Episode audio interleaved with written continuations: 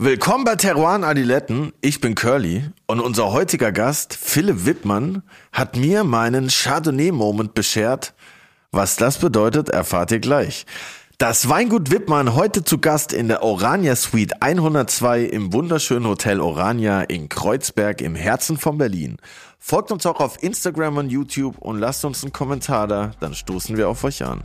Und jetzt kommt Willi.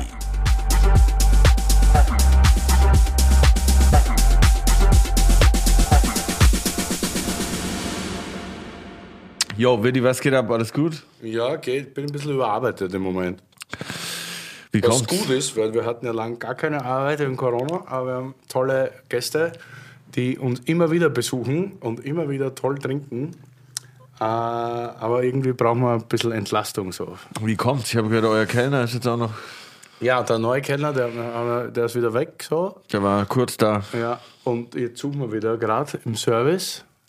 Brauchen emsige Service-Bienen sozusagen. Also Leute, wenn ihr da draußen seid, äh, Bock auf Berlin habt, Bock auf geilen Wein habt, Bock auf ein geiles Team und eine geile Bar, dann let's Keine go. Tischtücher, kein Besteck polieren und Wochenends frei. Also mehr, mehr geht eigentlich 90 nicht. muss man sagen. Prozent saufen. Eure einschlägige Bewerbung nehmen wir gerne entgegen unter wein, W-E-I-N, at istdeinbesterfreund.com. Also wir warten. Schreibt einfach mal durch. Ja, wir entlohnen auch fair. Es gibt auch immer weiße Spritzer und andere tolle Weine. Und es gibt immer gutes Essen auch, vergesst das nicht. Ne? Schreibt mal durch, schreibt mal durch. Genau, Essen gibt es auch. Ja, ne, sonst ist alles gut. Und dann schreiben total viele Leute noch, das macht mich auch ein bisschen fertig. Also fertig weiß ich nicht so. Ich gebe ja gern Tipps. Also Freunde, es ist ja super, dass ihr alle so geil interessiert seid an allem, was geht so. Aber bitte versteht, wir können nicht auf alles, auf alles immer antworten. Und auch nicht sofort. Wir, wir sind nicht mit unserem Handy verbunden, kybernetisch sozusagen. Und deshalb ist das immer ein bisschen schwierig. So, was ich gerne mache, ist, ich stehe gerne Antwort oder Rat und Tat, Rat auf Draht auch, immer Montag bis Freitag ab 18 Uhr bei uns in der Freundschaft. Da trinkt ihr ein Fläschchen Wein, dann gebe ich euch Tipps ohne Ende. Aber euer Steuerberater gibt euch auch nicht umsonst irgendwelche Tipps. Wahre, wahre Worte. Ja, war auf jeden Fall, apropos Teruan Adiletten. Ich bin ja nach Mannheim gefahren letzte Woche mit meinen Homies von Culture Candela zu meinen anderen Homies Jules und Jens, äh, den krassesten Producern der Welt tatsächlich. Und ähm, da haben wir ein bisschen Mucke gemacht und auf dem Weg dahin wurde ich im Zug von meinem, ich sag mal, dahinter Sitzmann, dem Typ, der hinter mir gesessen ist, wurde ich so angesprochen, hey, bist du Curly und so. Und ich dachte so, krass, der feiert meine Mucke voll ab. Und dann sagt er so, hey, ich höre gerade die neue Folge mit dem Rainer Schneidmann. Und ich so, ah, geil, Digga. Er so, er fährst gerade auf, fährst gerade auf die Ernte zu den Reben. Und ich so, nee. Podcast-Fanboy, voll geil. Das war richtig krass. Ich war richtig geflasht auf jeden Fall und hab mich Ja, auf jeden Fall ein Shoutout an den jungen Mann, wenn er Jawohl. wieder das nächste Mal hört. Der war auch richtig sophisticated. Der hat schon Jungsommelier gemacht und der hat mir da auch Fragen gestellt, die ich ihm leider nicht beantworten konnte. Aber ich freue mich auch immer, wenn Leute in die Bar kommen oder sonst und Voll. sagen, hey, ihr seid, äh, sind eigentlich Podcast-Fans, voll super, Leute. Weiter hören, weiter empfehlen, klicken, kommentieren. Und ich finde es auch immer krass, wenn man so von anderen Leuten hört, über an zwei, drei Ecken, so, ja, die haben, kennen das auch und so, die haben das schon gehört und das ist irgendwie schon krass. Also Leute, ruft jetzt mal euren besten Homie an und sagt ihm, hey, kennst du schon Teruan Adiletten? Ist voll Ja. krass. Ich habe jetzt auch so einen anderen Wein-Podcast gehört. Echt? Ja, Born to be Wine hieß der. Ah, ich habe gehört, da sind wir bald. Ja, Echt? wahrscheinlich. Warum? Weil unser nächster Gast. Der hat uns schon eingeladen dahin. Also da kann man auch mal reinhören, liebe Leute. Auf ja, äh, der kommt, genau, unser nächster Gast heute. Ein seines Zeichens vielleicht noch Jungwinzer, ist aber gar nicht mehr so jung, habe ich gehört. Aus Rheinhessen. Verheiratet mit auch einer Winzerin, mit einer Moslanerin, nämlich der Eva Klüsserath. Ja, wir freuen uns. Philipp Wittmann heute hier Welcome, bonjour, hallo. aus Westhofen.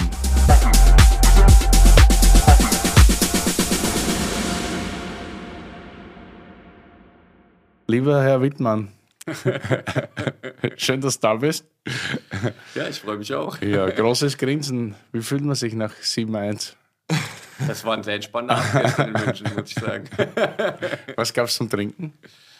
Ja, ich sag mal so, äh, im Stadion äh, hätte es aufregender sein können. Da gab es gutes Helles ähm, und ähm, davor und danach gab es was ordentlich.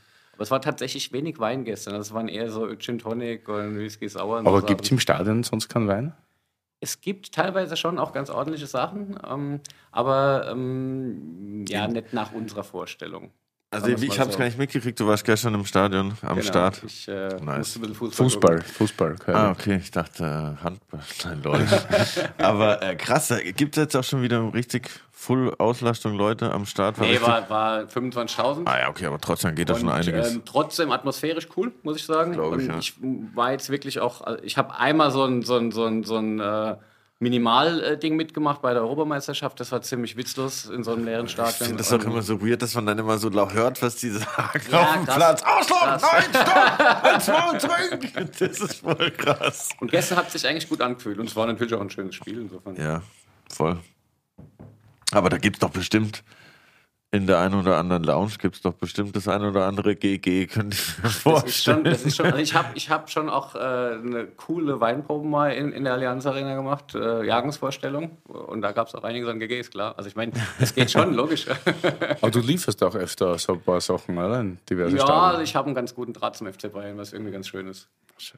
Aber da im, im Stadion, da passt schon auch ein gutes Helles zum, zum Fußball jeden halt Fall, so. Auf jeden Fall. Ich finde, ich find das, also Wein, ist kein Widerspruch zum Fußball, das ergänzt sich, aber ich finde auch so ein, so ein schönes Helles, das hat irgendwie auch was. Also, um Gottes Willen, keine Frage. Ich finde auch gegen einen Durst trinke ich oft lieber zuerst ein kaltes Bier als einen weißen Spritzer. Das konnte ich in der Freundschaft schon oft beobachten, das stimmt. So, gell?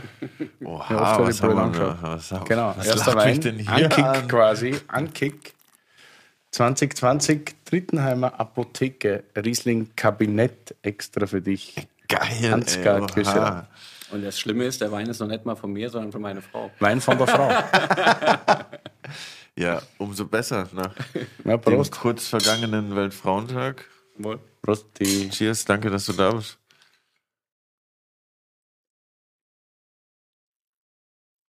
schön zum Muntermachen statt Kaffee. Ja, das war mein Gedanke. Mega. Wie war 20?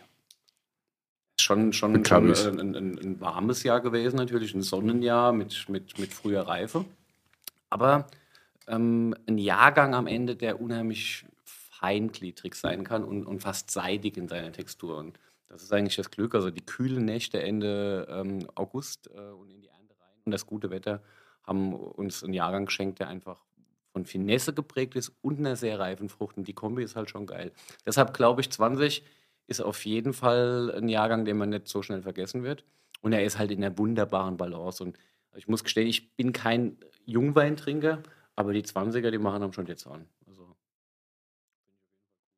Wir haben schon hin. Ja. Richtig fresh. Und Mosel ist natürlich dann auch nochmal kühler als das Rheintal. Ne? Insofern passt da halt auch dieser, dieser Kabinettstil mit seiner tänzerischen Art halt dann auch super gut hin. Und das ist auch der Grund, warum ich eigentlich im Weingut kein Kabinett mache. Nur leider Gottes seit 2019 passiert, dass mein Kellermeister gesagt hat, hey, lass uns Kabinett machen. Guter Mann, auf jeden Und, Fall. und, mein, und meine Frau ist ja während der Ernte an der Mosel komplett. Und als sie dann zurückkam, musste ich gestehen, hey, wir haben auch ein Kabinett im Keller liegen. Was?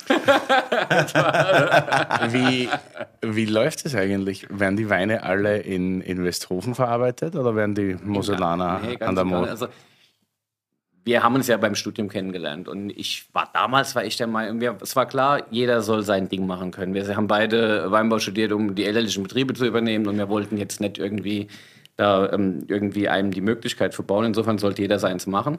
Wir wussten, es ist eine gewisse Herausforderung, weil es sind halt doch 150 Kilometer von äh, Rhein an die Mosel. Und die Eva hat von Anfang an gesagt, also es ist ähm, komplett klar, die Weinberge sind an der Mosel, der Wein wird an der Mosel gemacht. Und wenn er mal abgefüllt ist, dann können die Flaschen natürlich auch ihren Weg gehen, aber vorher nicht. Und da hat sie auch bickelhart dran festgehalten. Und ich hatte in den Anfangsjahren immer so ein bisschen gedacht, naja, man könnte doch mal vielleicht auch ein paar Trauben nach Rheinhessen fahren und so. Und es hätte mich, hätte mich persönlich auch gereizt, muss ich ehrlich sagen, mal einen, einen Moselwein zu machen aus Evas Trauben. Sie hat mich faktisch einfach nicht gelassen, bis heute nicht. Und äh, ähm, sie hat aber recht behalten mit, mit der gesamten Idee. Sie sagt, in dem Moment, wo, wo die Trauben oder wo, wo, mir nicht in wo- meinen wo- Wein. ja, ja, ist so. In dem Moment, wo der Most nicht äh, an der Mosel verkehrt, da ist es kein echter Mosel mehr. Das kann sie sich nicht vorstellen. Und irgendwie hat sie recht. Und das ist ganz traditionell, also ein Puderfasskeller, 1000 Liter Holzfässer und äh, spontane Vergärung, sehr handwerklich alles. Und klar, wir probieren zusammen, aber wir sind da wirklich völlig autark und ähm, ja, also da ist es schon so, dass man auch eben mal ab und zu mal ein bisschen frotzelt miteinander. Ne? Also Ja, ist, klar. äh, Wie groß ist der Betrieb? Ja, das war mein Glück, dass das in Anführungszeichen nur fünf Hektar sind. Dadurch äh, ist es möglich, dass Eva trotzdem halt auch in Rheinhessen bei mir lebt. Insofern äh, ist es von der Größe her so, dass äh, sie diejenige ist, die pendelt. Und in der Vermarktung ist so, dass wir viel schon in Westhofen gemeinsam machen. Vor allem Eva ist, Evas Weine sind gar nicht so sehr im deutschen Markt distribuiert. Sie ist sehr exportstark in ganz vielen verschiedenen Ländern. Und das machen wir alles von Westhofen aus. Da ist ja auf jeden Fall Grüße an die Frau. Richtig aus. Aber wirklich. gut. Super Kaviar. Mega. Ich sehe mich schon damit auf dem Sofa. Einer lauen So, Sommernacht. du kommst aber aus Westhofen und bist dort nie weggegangen. So sieht's aus. ja, irgendwie, es ist tatsächlich so ein bisschen so, ähm, ich bin irgendwie tatsächlich so ein bisschen ein Landei, der immer, ich war immer auch der Meinung, Westhofen, das ist ähm, Place to be. Und natürlich, ich reise gern und gucke mir die Welt an, aber ich bin tatsächlich keiner, der lange weg sein kann. Also äh, selbst wenn ich jetzt äh, in Urlaub wäre oder irgendwie, dann ist so nach drei Wochen habe ich das Gefühl, ey, ähm, es wird Zeit. Und ähm, insofern ist mir, das ist schon Heimat äh, im, im, im wahrsten Sinne des Wortes und extrem viel Verbundenheit äh, äh, äh, zu Westhofen. Und ja, ich meine, ich habe am Ende brutales Glück, dass es ein Hotspot für guten Wein ist. Ja. Wir haben richtig tolle Weinbergslagen. Insofern ist es jobmäßig natürlich auch, auch, auch mega, ähm, dort zu arbeiten. Und, ähm, und ich bin aber tatsächlich einfach so ein Bub vom Land, der da auch glücklich ist. Bub vom Land, geil. Ist für mich halt total super, weil ich kann halt so mal Fragen stellen. Ich glaube, ich war schon zehnmal bei dir am Betrieb und wir haben uns schon, ich weiß nicht, wie oft gesehen. Aber heute kann ich mal Fragen stellen, die habe ich noch nie gestellt. Das ist super. Frechheit. Ja, wirklich. Ah, ihr, ihr seid also richtig Homies schon. Ja, wir schon kennen uns schon Wie lange. lange kennt ihr euch denn schon? 15 Jahre, würde ich Sowas sagen. bestimmt, Ja, ich denke auch. Ich denke auch. sieht man gar nicht bei den jungen Gesichtern. Und wo habt ihr euch kennengelernt? Ich frage euch jetzt mal ein bisschen aus. Ja, ich denke, das war tendenziell schon einfach Berlin, oder? Wahrscheinlich Also, Berlin, ja, ich glaube auch, ja. In Also- der Cordoba. Cordoba, Ich die schätze mal, Anfangszeiten wahrscheinlich, ja. Ja. ja. Wahrscheinlich früh schon gesehen, aber nicht richtig. Äh, nicht lang weg. Hast du irgendwo, ich mein, man hat ja immer noch so ein bisschen als Jungwinter im Ja, am ich, Schirm. ich, ich ist finde es irgendwie kacke, dass das jetzt vorbei sein soll. also ich habe das tatsächlich die letzten äh, zwei, drei Jahre dann doch realisiert, dass irgendwie eine andere Generation am Start ist und ähm, es, es tut mir noch ein bisschen weh. Also Der Birkenschutz ist vorbei. ja, es ist halt, weißt seitdem die Haare daneben so grau sind, ist es halt auch äh, relativ ersichtlich. Insofern, ja, mein Gott, was willst du machen? Aber warst du mal irgendwo weg, so in deiner Zeit, als du begonnen hast oder bevor du daheim? Also ich habe natürlich eine klassische Winzerausbildung gemacht. Also ich habe äh, Weinbaulehre gemacht. Ich habe äh, zwei Lehrer in der Pfalz gemacht, eins in der Südpfalz, äh, eins äh, im, an der Mittelhart bei Bassermann Jordan. Insofern in diesem klassischen Sinne ja. Ich habe äh, ähm, fast alle Weinbau, nicht fast alles klingt zu viel, aber ich habe sehr viele Weinbaugebiete der Welt gesehen und habe aber nie wirklich mal so über mehrere Monate so einen Break gehabt, dass ich weg war. Das wäre eigentlich aus heutiger Sicht schon irgendwie geil gewesen, aber ich hatte damals den Drang, Wein zu machen und zwar zu Hause. Und ich habe dann Studium relativ schnell durchgezogen, habe dann bin dann auch schon im fünften Semester wieder ausgezogen in Geisheim, bin nach Haus, weil ich irgendwie gesagt habe, ich will irgendwie da näher dran sein und ähm, war einfach heiß drauf, Wein zu machen und durfte Gott sei Dank auch. Ich hatte einen Vater, der mich da sehr früh einfach auch in die Verantwortung gebracht hat. Und ähm, ja, so, so hat sich dann tatsächlich nicht ergeben, dass ich jetzt irgendwo ähm, eine längere Zeit mal woanders war. Am Ende rückblickend, klar, es wäre nice gewesen, irgendwie sowas gemacht Ja. zu haben, aber ja. Ja, aber man muss ja auch, also es ist ja so Deutschland als Rieslingland. Ich glaube, großteils wie viel Prozent Riesling? 90, über 90? Ach, so viel ist es, glaube ich, nicht. Eher, eher so irgendwas um die äh, 75 oder so. Oder 70. Also, aber die, ja. In Deutschland. also nein, bei ihm im Betrieb meine ich jetzt. 75. Weil da muss man ja dann auch nicht unbedingt jetzt nach Australien gehen, dass der Australier sagt, wie Ja, gut, das man da Riesling machen kann. widerspreche ich, weil auch in Australien habe ich mit am meisten gelernt. Ah, okay. Was das Thema. Riesling betrifft auch. Also ich habe Australien ist, ist mega. Also das ist, das ist tatsächlich eins der Weinländer, was ich super gern bereise. Ja. Äh, und da habe ich auch wirklich so, also wenn du siehst, wie im Clare Valley unter extremen Bedingungen, die Sonne knallt darunter, es ist trocken, großartiger Riesling gemacht wird und dann fragst du dich, wie machen die das und wie funktioniert das? Und wir haben tatsächlich in den letzten Jahren einiges von dem, was ich aus Australien kenne, auch versucht umzusetzen in puncto Beschattung der Trauben, zum Beispiel in so einem warmen Sommer und äh, irgendwie auch mhm. so die Wachstumsbalance. Die, das sind Dinge, die, die einfach dort äh, ähm, praktiziert werden, schon aus Erfahrung, aus langer Zeit raus. Und durch den Klimawandel sind wir leider Gottes gezwungen, uns halt auch über solche Sachen Gedanken zu machen. Insofern Australien ist für uns als Riesling-Winzer durchaus spannend und lehrreich gewesen. Curly, Wein, das Wörterbuch. Clare Valley. Die Clare Valley Weinregion in Australien liegt ca. 130 Kilometer nördlich von Adelaide. Das Clare Valley ist vor allem für seinen qualitativ hochwertigen Riesling bekannt. Nice. Die Weinbautradition in diesem Gebiet gehört zu den ältesten Weinregionen Australiens. Bereits im Jahr 1851 wurde das erste Weingut von Jesuiten gegründet. Das Clare Valley ist eines der bedeutendsten Cold Climates Australiens. Dort gibt es saufrische, relativ schlanke Weine. Eine Seltenheit in dem Kontinent, der hauptsächlich für fette Fruchtbomben steht. Oha!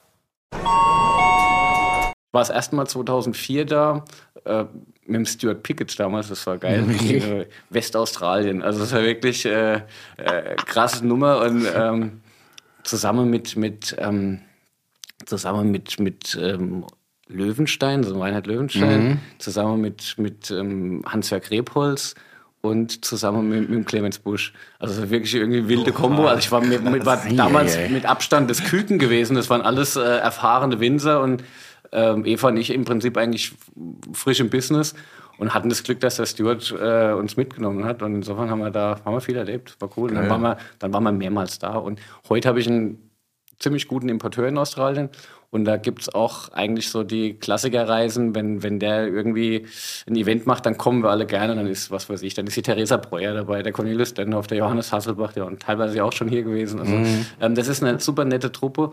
Und wir müssen da zwar immer hart arbeiten, weil da wird wirklich Business gemacht, dauernd ausschenken. Da denkst du, abends um sechs, okay, jetzt hast du einen ganzen Tag irgendwelchen Sommeliers Weine gezeigt, jetzt ist doch bestimmt Feierabend. Ja, nee, dann kommt die Infobraucherpräsentation, dann wirst du noch mal zwei, drei Stunden durchschlafen. Also insofern viel Zeit ist dann zwischendrin oft nicht dort, aber es ist, es ist richtig schön da und uns geht es jetzt allen so nach dieser ganzen Lockdown-Phase. Also das nächste Australien-Event kommt hoffentlich, also irgendwann, ich weiß nicht, nächstes Jahr, übernächstes Jahr, mal gucken.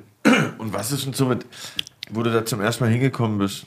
Gab es da irgendwelche grundlegenden Unterschiede, wie die Wein machen oder irgendwelche Details, wo du so dachtest, oha, was, was ja, ist denn hier los? Ja, also na natürlich total, weil ähm, zum einen ist Riesling als Rebsorte trotzdem auch ein bisschen ein Exot in Australien. Und dann haben die halt einfach aufgrund dieser extremen Bedingungen gelernt, damit ganz anders umzugehen. Und natürlich ist der europäische Style so ein bisschen Vorbild für die. Und ähm, viel weniger Stöcke pro Fläche, einfach damit das wenige Wasser im Boden für die Paarreben reicht, viel mehr Schatten auf die Trauben, also viel mehr, viel dichtere Laubwände. Ähm, das ist so im Weinberg ein, ein, ein, Punkt und, und im Keller auch ganz anders. Also bei uns ist es so, dass das Traubenpressen zwar eine brutal wichtige Geschichte ist, um Eleganz und Finesse zu bewahren, aber auch Inhaltsstoffe zu bekommen. Und in Australien ist zum Beispiel so, die trauen sich gar nicht richtig auszupressen, weil da kommen so viel Bitterstoffe irgendwann, weil in den Bärenhäuten, die sich, die, die, die sind, die sind durch die Sonne, sind, sind da so viel, ist das, ist so eine dicke Bärenhaut, dass wenn die das, wenn, wenn die das zu hart pressen, dann wird es halt saubitter. Insofern hören die relativ früh auf. Also zu einem Zeitpunkt, wo wir es uns gar nicht vorstellen können. Also insofern ganz anders, aber spannend zu sehen. Irgendwelche Beispiele, die da sehr gut sind? Crosshead oder so? Oder? Ja, Crosshead ist natürlich Klassiker. Ja. Aber boah, da gibt es auch viele kleine Betriebe, die irgendwie cool sind. Auch ein anderer Klassiker ist Mitchell, das ist auch richtig gut. Und mhm. Ja, also es, ich, es, ich, ich sag mal so, ich muss gestehen, dass ich jetzt nicht äh, aus der äh, Kanone rausschießen kann mit Namen, aber ja. es, es, ich habe da einiges Spannendes probiert. Werbung! Digi, ich hab's geschafft. Der Fastenmonat ist endlich hinter mir. Oha, krass. Welcome back. Wie war's? Naja, unterschiedlich. Mal leichter, mal härter. Meistens ein bisschen langweilig. das kann ich absolut nachvollziehen, verstehe ich. Und keine Ahnung, ob ich das so lange durchhalten würde. Mein Lieber, da habe ich die perfekte Lösung für dich. Intervallfasten. Da gibt es viele verschiedene Formen. Von sechs Stunden am Tag bis zwei Tage die Woche. Was man auf jeden Fall sagen kann, ist, dass das positiv auf die Gewichtsabnahme und die Reduktion von Körperfett auswirkt und auch auf den Stoffwechsel. Und noch ein paar Sachen. Und weißt du, was ich dir dazu empfehlen kann? Was denn? Natürlich AG1. Aha. Du weißt, das nehme ich ja schon seit über zwei Jahren, aber auch für spezielle Fastenkuren ist es perfekt. Mit seinem niedrigen Zuckergehalt und der hohen Mikronährstoffkonzentration. Einfach ein idealer Begleiter fürs Intervallfasten. Es liefert dir für fast alle Fasten ein Nährstofffundament aus über 70 Inhaltsstoffen, die die positiven Effekte vom Fasten zusätzlich unterstützen. Es hilft deinen Energiestoffwechsel und gesundes Altern von den Knochen und deinem Nervensystem. Das ist natürlich nice. Voll nice. Und dabei ist es more in one. Du musst nicht zehn unterschiedliche Vitaminpillen dir einwerfen. AG1 ist ein Produkt mit mehr als 70 Zutaten aus natürlichen Lebensmitteln, das viele andere ersetzt. Eine tägliche Portion AG1 liefert ein Nährstofffundament aus fünf verschiedenen Produkten. Es macht somit viele Multivitamin- und Mineralienpräparate, Bakterienkulturen, andere Greens-Mischungen und Pilzkomplexe überflüssig. Jeden Morgen ein Scoop AG1 in kaltes Wasser, schütteln, trinken und du musst dir nie mehr Gedanken über dein Nährstofffundament machen. Genau so ein Nährstofffundament brauche ich. Und Gedanken will ich mir auch nicht machen. Nee, Gedanken will sich eh keiner machen. Safe. Und wie komme ich an das geile Zeug ran? Im Abo wird die AG1 ganz entspannt monatlich frei Haus geliefert. Ganz ohne Vertragslaufzeit. Pausieren und kündigen ist jederzeit möglich. Und im Moment gibt es ein besonderes Angebot, mein Lieber. Auf drinkag1.com slash adiletten erhältst du bei Abschluss eines monatlichen Abos einen kostenlosen Jahresvorrat Vitamin D3 und K2 und fünf praktische AG1 Travel Packs für unterwegs im Wert von 41 Euro gratis dazu. Oha, nice. 41 wie die Nummer von Dirk Nowitzki. Wer? Egal, auf jeden Fall alles nur hier bei drinkag1.com slash adiletten. Werbung Ende. Cool.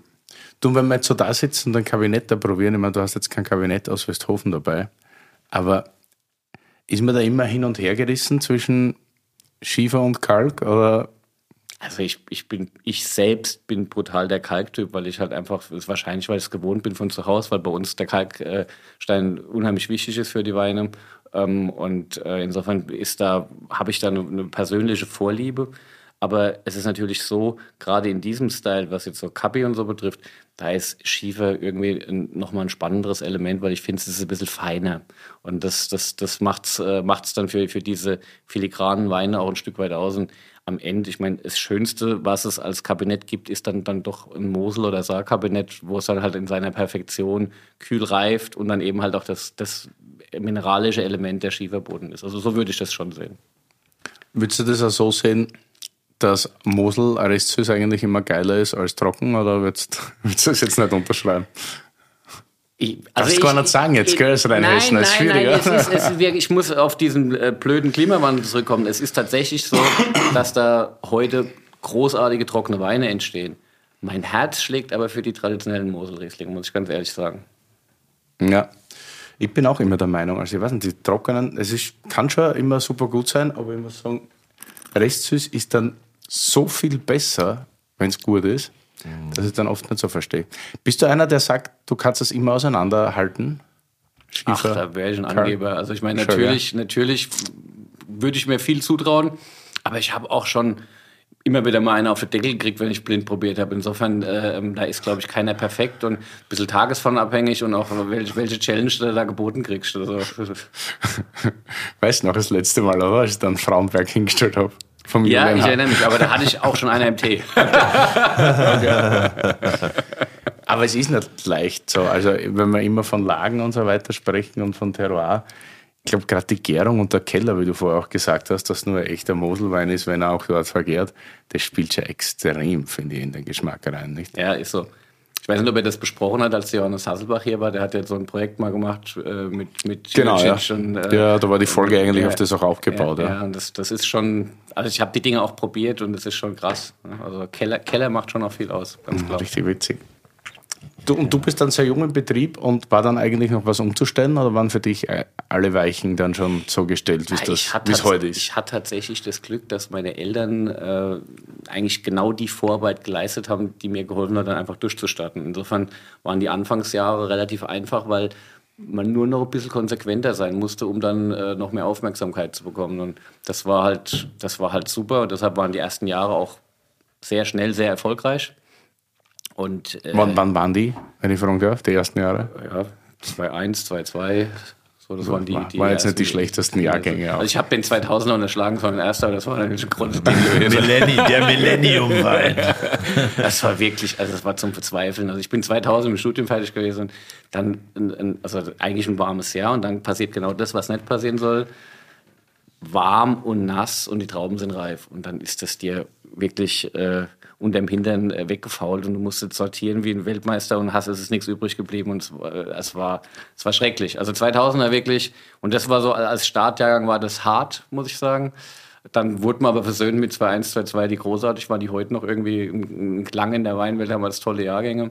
Jo, und dann ging das Spiel so weiter. Ich meine, am Ende ist es so, die Jahrgänge jedes Jahr neu sind die, sind die große Herausforderung, die, die bleibt. Ja. Jedes Jahr ist anders und deshalb kannst du auch nicht irgendwie nach einem Schema irgendwas machen. Du musst dich neu adaptieren jedes Jahr. Und das ist auch das, was mich, äh, glaube ich, in dem Job frisch hält, dass du einfach ja, immer wieder neue Herausforderungen hast und du kannst nicht einfach irgendwie aus der Schublade dein Know-how ziehen und jetzt, dann machen wir es jetzt so und dann machen wir es jetzt so, sondern du musst immer auch so ein bisschen wieder neu, neu justieren, neu basteln und da ist Bauchgefühl halt nach wie vor beim Weinmachen so wichtig und das ist, das ist das, was ich liebe an dem Job. Deshalb ist für mich auch Herbst die allergeilste Zeit, weil das unheimlich kreativ auch ist. Du gestaltest in der Zeit halt brutal. Ja? Also so, das ist letztendlich so, dass du im, im, in, in der Ernte einfach so viele Entscheidungen triffst, die letztendlich am Ende ausmachen, in welche Richtung dein Wein stilistisch auch sein wird. Und äh, manches machst du bewusst, manches machst du unbewusst und äh, manchmal machst du wahrscheinlich auch einen Fehler. Und ähm, man, revi man revidiert auch Meinungen, geht zwei Schritte vor, einen zurück und mal umgekehrt. Ich habe mittlerweile, ein, ein, oder mittlerweile seit Jahren, einen, einen super Kellermeister, den Georg Rieser, der mit mir gemeinsam äh, im Keller arbeitet und äh, wir haben uns natürlich brutal aneinander adaptiert. Insofern haben wir schon sehr viel gleiche Ideen. Aber das ist schon ganz gut, wenn du zu zweit bist, weil du dir immer wieder Bälle auch zuspielen kannst und hinterfragen kannst, ist das jetzt richtig oder was, was, was, was denkt der andere? Und manchmal ist es so, dass ich der Georg einfach laufen lasse, okay, wenn er meint, dann machen wir es so. Umgekehrt ist es so, dass er dann auch die Situation hat, wo ich genau weiß, eigentlich wird er es jetzt nicht so machen, aber ich bestehe trotzdem darauf, dass wir jetzt den Weg gehen. Und so tun wir uns gegenseitig immer halt auch ein bisschen äh, am Pfuchten, sag ich mal. Und das ist eigentlich ganz cool. Ja, kenne ich. Kenn ich auch. Voll, ich kann es aber auch aus dem Studio. Zu zweit ist immer besser. Ping-Pong spielen hilft einem manchmal weiter. Ja. Und Bringt einen manchmal schon manchmal aber auch zu Beginn zu verzweifeln so oft, Ja. ne? weil du, du denkst, ah, Alter, schon wieder diskutieren und schon wieder warten. Ja, du brauchst äh, halt den richtigen Gegenspieler. Ja, schon, aber ja, Ja, ich habe, was bei uns ganz lustig ist, wir haben jetzt ja von Eva einen Wein auf dem Tisch. Eva ist, hat ja entsprechend logischerweise als Winzerin auch ihr Know-how. Und wenn wir dann so Jungweinproben haben und dann Entscheidungen zu treffen sind, füllen wir jetzt die Cuvée A, B oder C, dann probieren wir natürlich schon gemeinsam. Gern hole ich meine Eltern auch nochmal dazu. Und wenn dann Georg und Eva einer Meinung sind und mich quasi überstimmen, das ist dann so ein bisschen eine Spezialsituation. Schwierig, ja. Habe mich dann manchmal trotzdem durchgesetzt. Ja, ja, voll. Nein, aber natürlich hört man manchmal auch. Also es ist, ist äh, also zu dritt ist natürlich so, dass man halt auch mal schnell überstimmt wird. Zu zweit ist es aber einfach, da kann man ein bisschen gegenargumentieren. ja, das stimmt. Aber man, manchmal, wenn man überstimmt wird, merkt man auch, erst, dass man es richtig will. Ja, halt ja entweder, sagt, will man was unbedingt Ja, genau. oder aber man versteht auch, okay, vielleicht ist das der richtige Genau. Weg. Ja? Ist so, ja. So der Dialog ist dann manchmal schon ganz gut. Man darf es nur nicht ja. überstrapazieren. Sehe ich auch so. Muss, das Schwierige ist dann irgendwann zu sagen, okay, jetzt ist gut, wir machen es so Mhm. oder so. Weil du vorher gesagt hast, man musste nur ein bisschen konsequenter, wer- äh, konsequenter werden. Wie, wie hat sich das herauskristallisiert oder was hat sich? Was war dann die Konsequenz? Einfach weniger Also viel Wein oder? Mein, mein Vater hat den, den, das Weingut schon umgestellt auf Bioanbau Ende der 80er Jahre, also brutal früh. Hatte sich sehr früh auch auseinandergesetzt mit dem Thema biodynamischer Anbau, ähm, hat äh, hohe Qualitätsanstrengungen gehabt, wollte wirklich einfach einer der besten Winzer sein. Wir haben einen tollen alten Fasskeller mit ganz vielen alten Holzfässern, die ein wahnsinniges Fundament sind, einen sehr guten Keller, in dem die Weine gut gehen. Wir haben tolle Weinbergslagen. Insofern, das war einfach ein, ein Playing Ground, aus dem du eigentlich nichts Schlechtes machen kannst. Mhm. Und meine Eltern haben schon guten Wein gemacht. Gehen tut's immer, aber. Und, und, äh, und dann, waren, und dann waren es so kleine Stellschrauben. Damals tatsächlich die Erträge zu reduzieren. Das war, man kam aus den, aus den 80er, 90er Jahren schon noch so ein bisschen in Rheinhessen eben auch mit etwas höheren Erntemengen äh, pro Hektar. Und dann war es halt schon so, dass ich gesagt habe, äh, okay, wir machen eine Grünlese, wir schneiden Trauben raus, wir brauchen weniger Ertrag pro Stock, damit das Ganze noch, äh, noch, noch, noch herkunftsgeprägter wird. Und das war, glaube ich, damals ein wichtiges Tool. Dann haben wir viel in den Weinbergen eben halt auch gearbeitet, viel da umgestellt, einfach dieses, dieses Management im Weinberg, also noch handwerklicher, weniger maschinelle Arbeit und, und ein Stück weit Detailverliebtheit halt auch, ja. Und das, und das ist ein anderes ganz wichtiges Tool, das Kennenlernen der eigenen Weinberger als Persönlichkeiten, um zu wissen, was für ein Wein daraus entsteht ich habe jedes Jahr einen riesen Puzzle im Keller liegen. Ich habe immer über 100 verschiedene äh, äh, Fässer, weil ich jede Parzelle extra ausbaue. Später wird die natürlich zum Teil wieder zusammengeführt. Beim Gutsriesling sind es viele Partien, bei, bei so einem Moorstein GG sind es nur ein paar Fässer. Aber erstmal alles, alles trennen und dann kann ich beim Probieren später im Keller, kann ich irgendwie auch Rückschlüsse wieder auf den Weinberg ziehen. Und das, und das ist tatsächlich, da würde ich sagen, das ist heute eigentlich mein größter Erfahrungsschatz nach, nach, nach, nach, den, nach der Zeit, nach 20 Jahren, dass ich einfach wirklich meine Weinberge total gut kenne und dadurch halt auch eine sehr klare Einschätzung habe von dem, was möglich ist.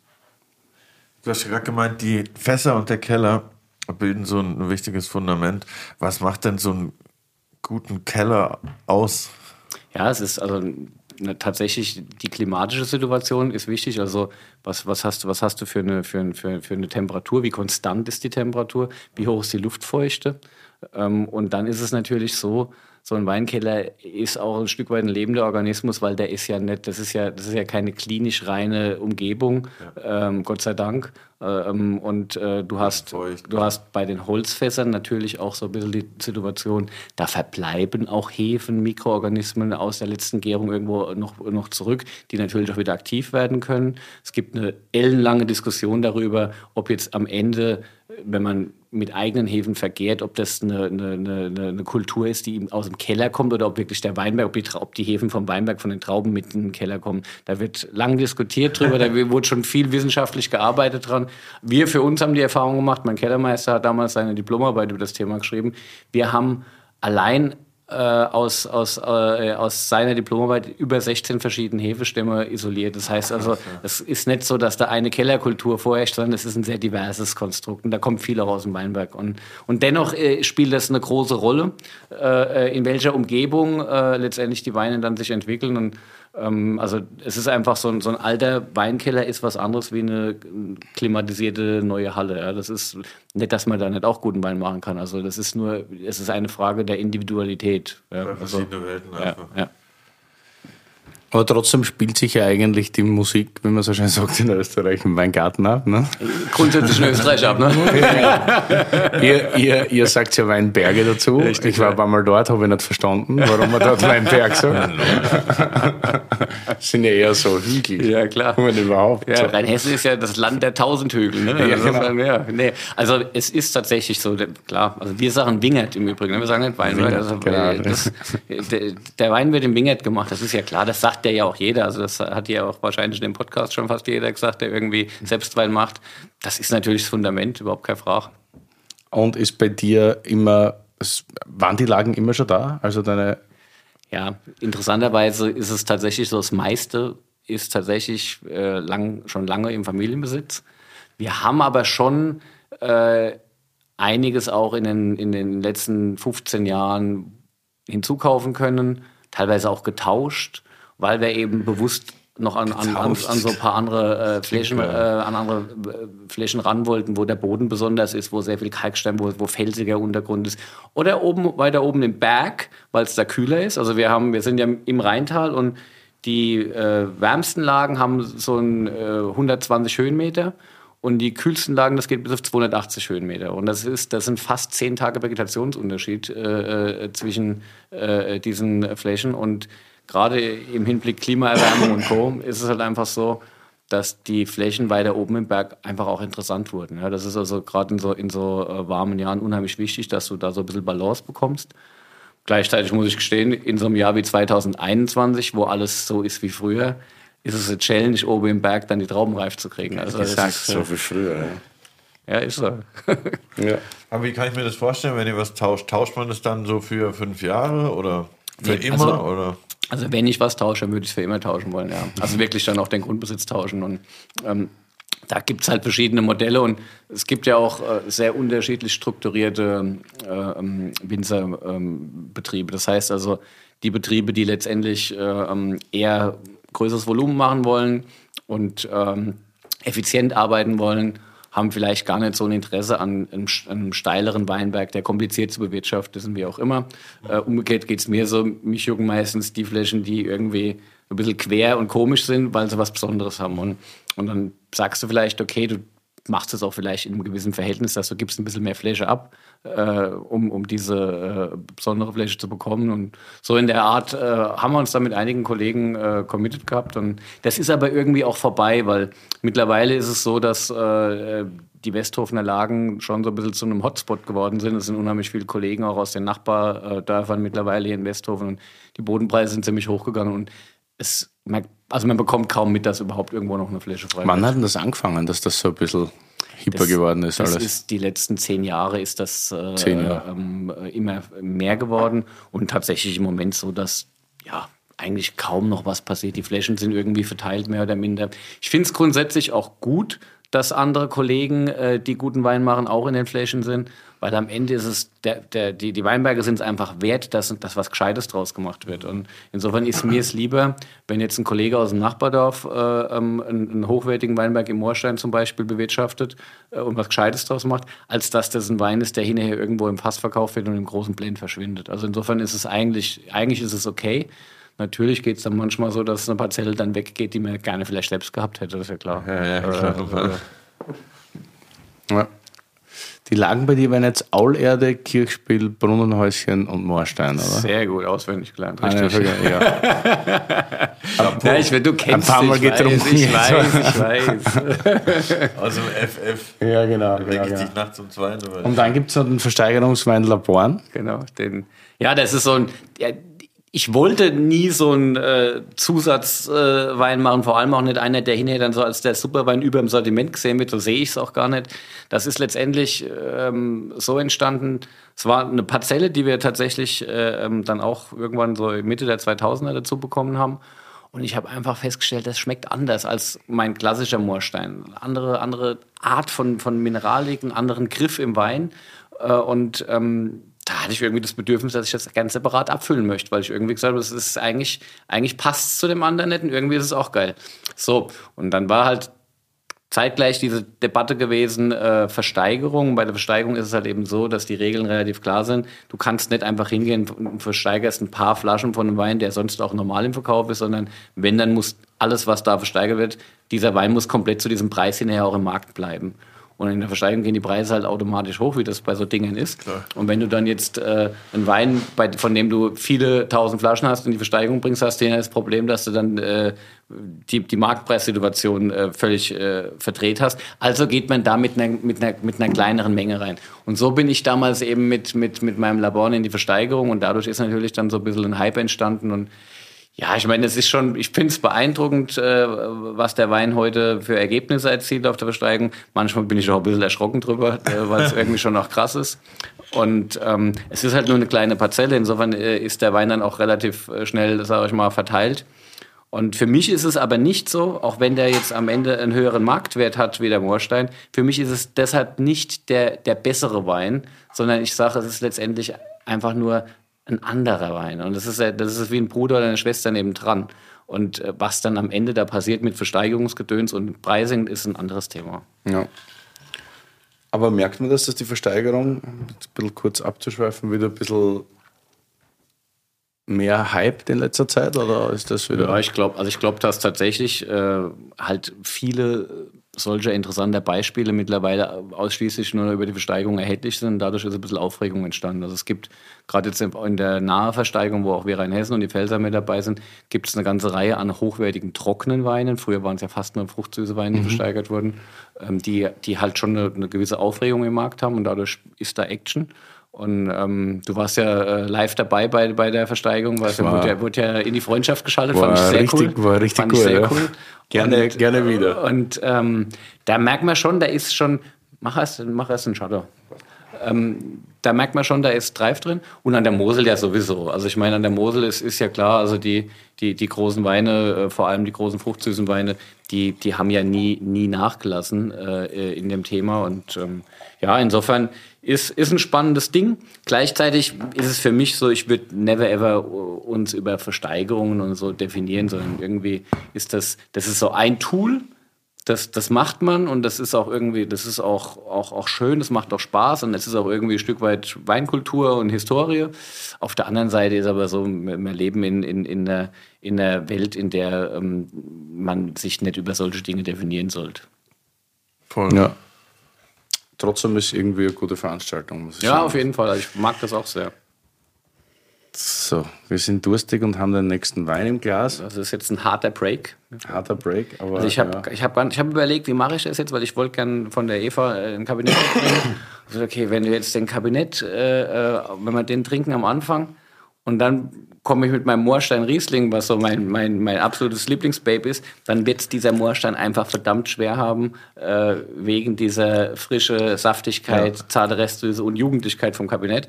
Also muss der Chardonnay geopfert werden zwischen rein, ein, ein, kleiner Klopper zwischen rein mit ein bisschen mehr Kraft, ein bisschen mehr, bisschen mehr, mehr, mehr Schmelz und und äh, auch einer sehr coolen, salzigen äh, Textur am Gaumen. Also ich, ich bin ein großer Chardonnay-Liebhaber. Ich liebe auch die burgundischen Chardonnays sehr.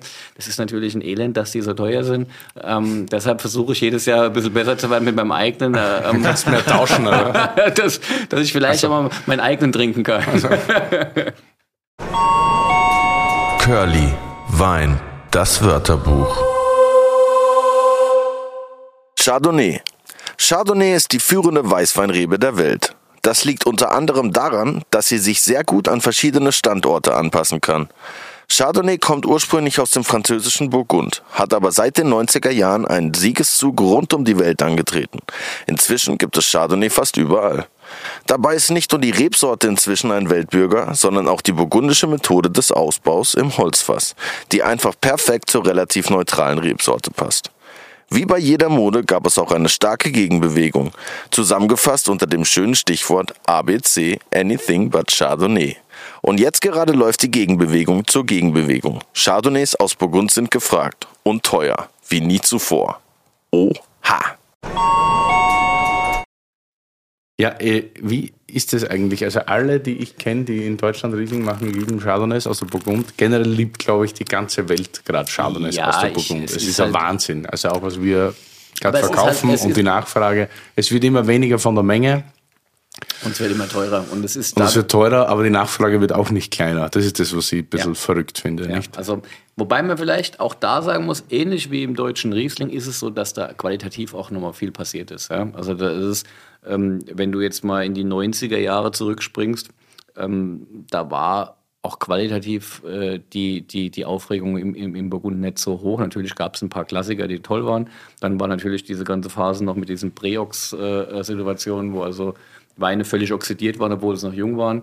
Und das hat dazu geführt, ist ja heute auch noch passiert, leider, bei dem einen ja, oder aber anderen es ist, es ist schon deutlich besser geworden, finde ich. Ähm, und äh, es ist so, dass dass die Qualität, die heute aus Burgund kommt, schon halt äh, in der Breite äh, noch spannender geworden ist. Und am Ende, wenn du mich als Winzer fragst, wenn du die Côte d'Or anguckst, das sind einfach 25 Kilometer am Stück, ein geiler Abbruchkante von, von äh, Kalkfelsen ähm, die in perfektem Klima sind und es ist ein mega Boden. Es ist einfach sensationelles Terror. Ja, für dich als Kalkfetischist ist es natürlich ja, Wahnsinn, Wahnsinn, Wahnsinn. Aber auf der anderen Seite, also weil du jetzt sagst Qualitätssprung, ist, ist dir das nicht auch, also ich bin im Moment ein bisschen mit großen Fragezeichen in den Augen, weil ich finde, es schmeckt alles uniform. aber es wird immer uniformer. Und ich finde, diese Reduktion ist die Ja, das Riesling ist ja- der ist ja- 2000er. Das ist ja, ja, und die Doch hat Reduktion, auch alles die gleich geschmeckt. Reduktion wird ja auch ganz gerne im Riesling mittlerweile gespielt. Da wird so ein bisschen der, der Kosch-Style in der Riesling gepumpt. Natürlich, das, so, ja, ja. Ah, das nehme ich nicht ernst. Also ich meine, äh, ich, das, das ganze Thema, das ist Winemaking, ja, das ist, das ist, das ist Mode und ähm, trotzdem kann es lecker sein. Ja, Und- sicher. Aber mir Also, geht mir geht's, sexy, mir geht's aber- brutal auf die Knotze, wenn diese Aromatik äh, die den Wein definiert, ich akzeptiere das. Es kann gern da sein, wenn ich was anderes im Wein erlebe. Wenn ich, wenn mir geht, ich, ich bin brutal auf Herkunft, Orientierung aus und ich interessiere mich total dafür, wo kommt es her, warum schmeckt das so. Und das ist eigentlich das, was ich in den Weinen suche.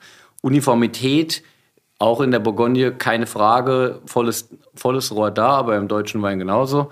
Ähm, Und das sind halt diese Moden und das, alle hecheln gewissen Themen hinterher. Aber es gibt ja noch immer die anderen, die es anders machen. Und ähm, insofern, ähm, das, das, das gehört dazu und überall da, wo solche Trends existieren, äh, äh, ist die Ursache auch ein Stück weit, dass viel, viel äh, Erfolg irgendwo da ist. Also es ist ja was, was kopiert wird, ein Stück weit. Ne? Und ähm, wenn du jetzt so ein, wenn gerade wenn du Coche nimmst, äh, probieren, wenn du die neuen Jahrgänge probierst, das ist ja eigentlich auch schon wieder anders. Ja? Also das heißt irgendwie. Stimmt, ja, Koschon, Ja, ja. ja, aber weil, weil, weil die alle- wahrscheinlich selbst keinen Bock drauf haben, Aber dass alle den wahnsinnig viele andere ja. stehen jetzt Also, genau da. Und bei ja. dem war es nie so extrem, fand ich. Das war, hat immer sexy mitgespielt. Abgesehen davon ist das letztendlich äh, diese Reduktion, diese, diese, diese zarte Feuersteinnoten äh, im, im Wein, die entstehen in der Gärung und können Zufall sein. Oder aber du tust sie bewusst reinbauen, indem du den Most schwefelst. Und wenn du das einfach laufen lässt, wenn du dann laissez-faire hast und die Natur willst so, dass der Jahrgang eben so ein bisschen diese Feuersteinnoten kriegt, dann finde ich das mega. Wenn ich es aber in den Wein reinbaue, weil ich äh, äh, schon in die Mostwanne äh, äh, 80 Milligramm Schwefel reinhau, damit äh, hinterher ein schön stinkiger Duft im Wein ist, äh, das finde ich sau doof. Also das ist einfach, äh, das äh, macht mich nicht an. Werbung. Willi, jetzt musst du sehr stark sein. Wieso, was ist? Naja, du hast doch so abgehatet über den Autohändler, der euch den neuen Bulli noch nicht geliefert hat, weswegen Lou für eine Woche irgendwo in der Pampa warten musste. Erinnere mich nicht daran. Doch, Alter. weil ich dir jetzt auch mal was beibringen kann. Kennst du See You Camper? Nee, nie gehört. Was ist das? Das ist vor allem erstmal richtig nice. Bei You Camper kannst du online Wohnmobile in über 20 Ländern buchen. Mit ein paar Klicks kannst du das Ding konfigurieren und Add-ons dazu buchen. Das Ganze mit einer riesigen Auswahl, über 150 Vermieter weltweit. Vom kleinen Truckcamper bis zu riesigen Luxus-Motorhomes. Alter, echt? Wie jetzt? Und ich habe mir extra einen Bulli gekauft? Ja, da frage ich mich auch, wieso du das gemacht hast. Hättest du mich mal vorher gefragt. Aber du kannst You Camper trotzdem nutzen. Du kannst nämlich auch einfach was mieten für einen Urlaub und eine Tour in nicen Weinländern wie Frankreich, Italien, Spanien, in den USA, Australien oder Kanada. Na gut, das ist nicht so ein Weinland, glaube ich, aber you get the point. Alter, das klingt Mörder. Safe. Wollen wir nicht mal eine Tour machen durch Piemont oder Burgund oder so? Und dann schön oben auf dem Morachet pennen? Eigentlich habe ich immer Bock, aber hast du überhaupt schon wieder den Führerschein? Nein, noch nicht. Aber bekomme ich bald. Ist jetzt schon sowas von verjährt alles und wenn ich ihn hab, geht's los. Klingt nice, Digi. Und wie funktioniert das Ganze? Einfach auf www.cu-camper.com gehen und wir wären ja nicht wir, wenn wir nicht ein fancy Goodie für euch hätten. Mit dem Gutscheincode CU-TA24 spart ihr bei allen Buchungen ab 1500 Euro 50 Euro ein. Das Ganze ist einlösbar bis zum 31.12.2024. Das war viel Info. Sag nochmal, komm. Auf www.cu-camper.com Gutscheincode CU-TA24 eingeben und ihr spart 50 Euro bei allen Buchungen ab 1500 Euro. Das Ganze geht bis Ende diesen Jahres, also bis 31.12.2024. Alle Infos wie immer in den Shownotes. Und natürlich erst parken, dann Wein trinken. Ich scroll schon, ey. Da sind echt ein paar richtig geile Dinge dabei. Werbung Ende! Ja. Ja. Ja, mich auch nicht. Und ich finde es auch echt oft übertrieben. Natürlich, wir waren vor fünf Jahren circa wahrscheinlich, oder ist schon länger her, alle wahnsinnig begeistert und jeder fand super geil. Im Moment finde ich es echt nervig. Und auch weil du sagst, weil ich bin auch so ein Herkunftstyp immer, obwohl das sehr schwierig ist, wenn du jetzt alle Parameter berücksichtigst. Aber mich stört das, weil im Moment egal wo es herkommt, Pülini, Chassan, Merceau, es schmeckt, es riecht alles sehr ähnlich oder sehr viel. Wir hatten vor kurzem eine Verkostung, um jetzt auch auf den nächsten Punkt zu kommen, weil sehr viele Riesling-Winzer immer so hinschauen auf die großen Chardonnay-Produzenten. Ich, ich weiß jetzt nicht, ob ich das sagen kann, darf. Ich halte Riesling wirklich im Moment für die größere Rebsorten. Das darfst du gerne laut sagen. Ja, ja, das denke ich mir. Weil wenn ich jetzt alles hernehme, was ich so gelernt habe oder für mich festgemacht habe an was macht großen Wein aus? Und da ist natürlich A, die Herkunft wieder zu, äh, wieder zu spiegeln oder wiederzugeben und auch das Reifepotenzial. Weil wir hatten jetzt eine eigentlich relativ große Cote Verkostung gemeinsam mit der Minothek Freiheit und da war schon viel dabei, was nicht nur sehr gut, sondern auch sehr teuer war. Und wenn die dann zehn Jahre alt sind, aber auch fertig, weil sie durchoxidiert sind zum großen Teil, ist es dann relativ ernüchternd. Ich, ich, bin, ich bin da wirklich bei dir, dass dieses ganze Thema sehr selektiv zu behandeln ist, sonst verschrottest du einen Haufen Geld und bist nicht glücklich. Das ist auf jeden Fall so, dass, dass das teilweise ist ein Glücksspiel. Mittlerweile bin ich sehr gut eingedrungen, so dass ich sehr viel weiß in, in dem Themenbereich und dann auch weiß, was ich nehmen kann, was nicht. Ähm, am Ende muss es so sein, wenn du die komplette Côte d'Or mit Riesling bepflanzen würdest, Vielleicht wäre es noch geiler wie mit Chardonnay, das kann sein. Aber am, am, am, am, Ende ist es so, das ist halt einfach sensationelle Herkunft. Und, und, und das ist das, was, was, was mich daran so berührt. Ja? Das ist einfach, dass einfach dort was so Besonderes, Eigenständiges wächst. Und ganz ehrlich, die Unterscheidung von den einzelnen Lagen, also im Pinot wird es ja dann noch schwieriger, ne? wenn du dann, wenn, wenn du dann im, im Pinot dann, wenn die Diskussion losgeht, warum ein Amorös anders, anders schmeckt wie, wie die Nachbarparzellen, wie auch immer, das ist ja dann schon, da muss ich gestehen, da komme ich auch irgendwann an einen Punkt, wo ich sage, okay, dann gibt es vielleicht Profis, die einfach da so viel besser sind, da komme ich irgendwann an einen Punkt, wo ich sage, das kann ich jetzt nicht mehr unterscheiden. Ja, da, da, kann ich nur Verkostungserfahrungen nach Stilen haben und da hat es oft mehr mit Betrieben zu tun als mit der Lage. Meistens sogar, und, ja. und, Dass du einen Betrieb eher rauskennst. Und, das. und dass natürlich Saint-Aubin anders schmeckt äh, äh, als Meursault, ähm, durch die klimatische Situation oder Oxideres äh, äh, anders schmeckt äh, als Pylini, einverstanden. Das hat eine Logik, das kannst du erklären. Aber auf so engem Raum so viele unterschiedliche Herkünfte zu benennen, äh, ist schon auch äh, eine hammerharte Nummer, die letztendlich, glaube ich, auch nicht immer en Detail nachvollziehbar ist. Also ja, ja wenn man es weiß schon, ist, dann kann man natürlich klugscheißern. Tradition, ja. Kultur und äh, so, so nehme ich es wahr und sage äh, danke, dass es es gibt. Aber wir sollten über Riesling reden, fällt mir auf. Ja, sicher. Aber ein bisschen abschauen. topic. Hat ja alles miteinander zu tun. Außerdem habe ich, grad, hab ich das wirklich gerade gesagt on record, dass ich Riesling besser ja, genau. In Aber ich muss Zeit, sagen, der Chardonnay schmeckt mir echt richtig gut. Ich bin jetzt, Chardonnay ist jetzt noch nicht so mein Schmeckt der? Achso, genau. Wir haben, Feld, äh, haben wir gesagt, was wir trinken. Chardonnay 2018, Reserve. Mhm. Richtig geil. Also er wächst, wächst äh, im Westhofener Kirchspiel in einer großen Lage. Hier auch wieder diese Kalkstein-Nummer, äh, schwere Tonmerkelauflage, also ein kühler, dunkler Boden. Und im Kirchspiel ist es so, das ist, sind für uns steile Weinberge. Meine Frau lacht einmal, so steil ist es dann doch nicht. Aber da ist tatsächlich so, da hast du manchmal nach 50 Zentimetern kommt schon der Fels raus. Und, und das ist, das prägt den Wein natürlich.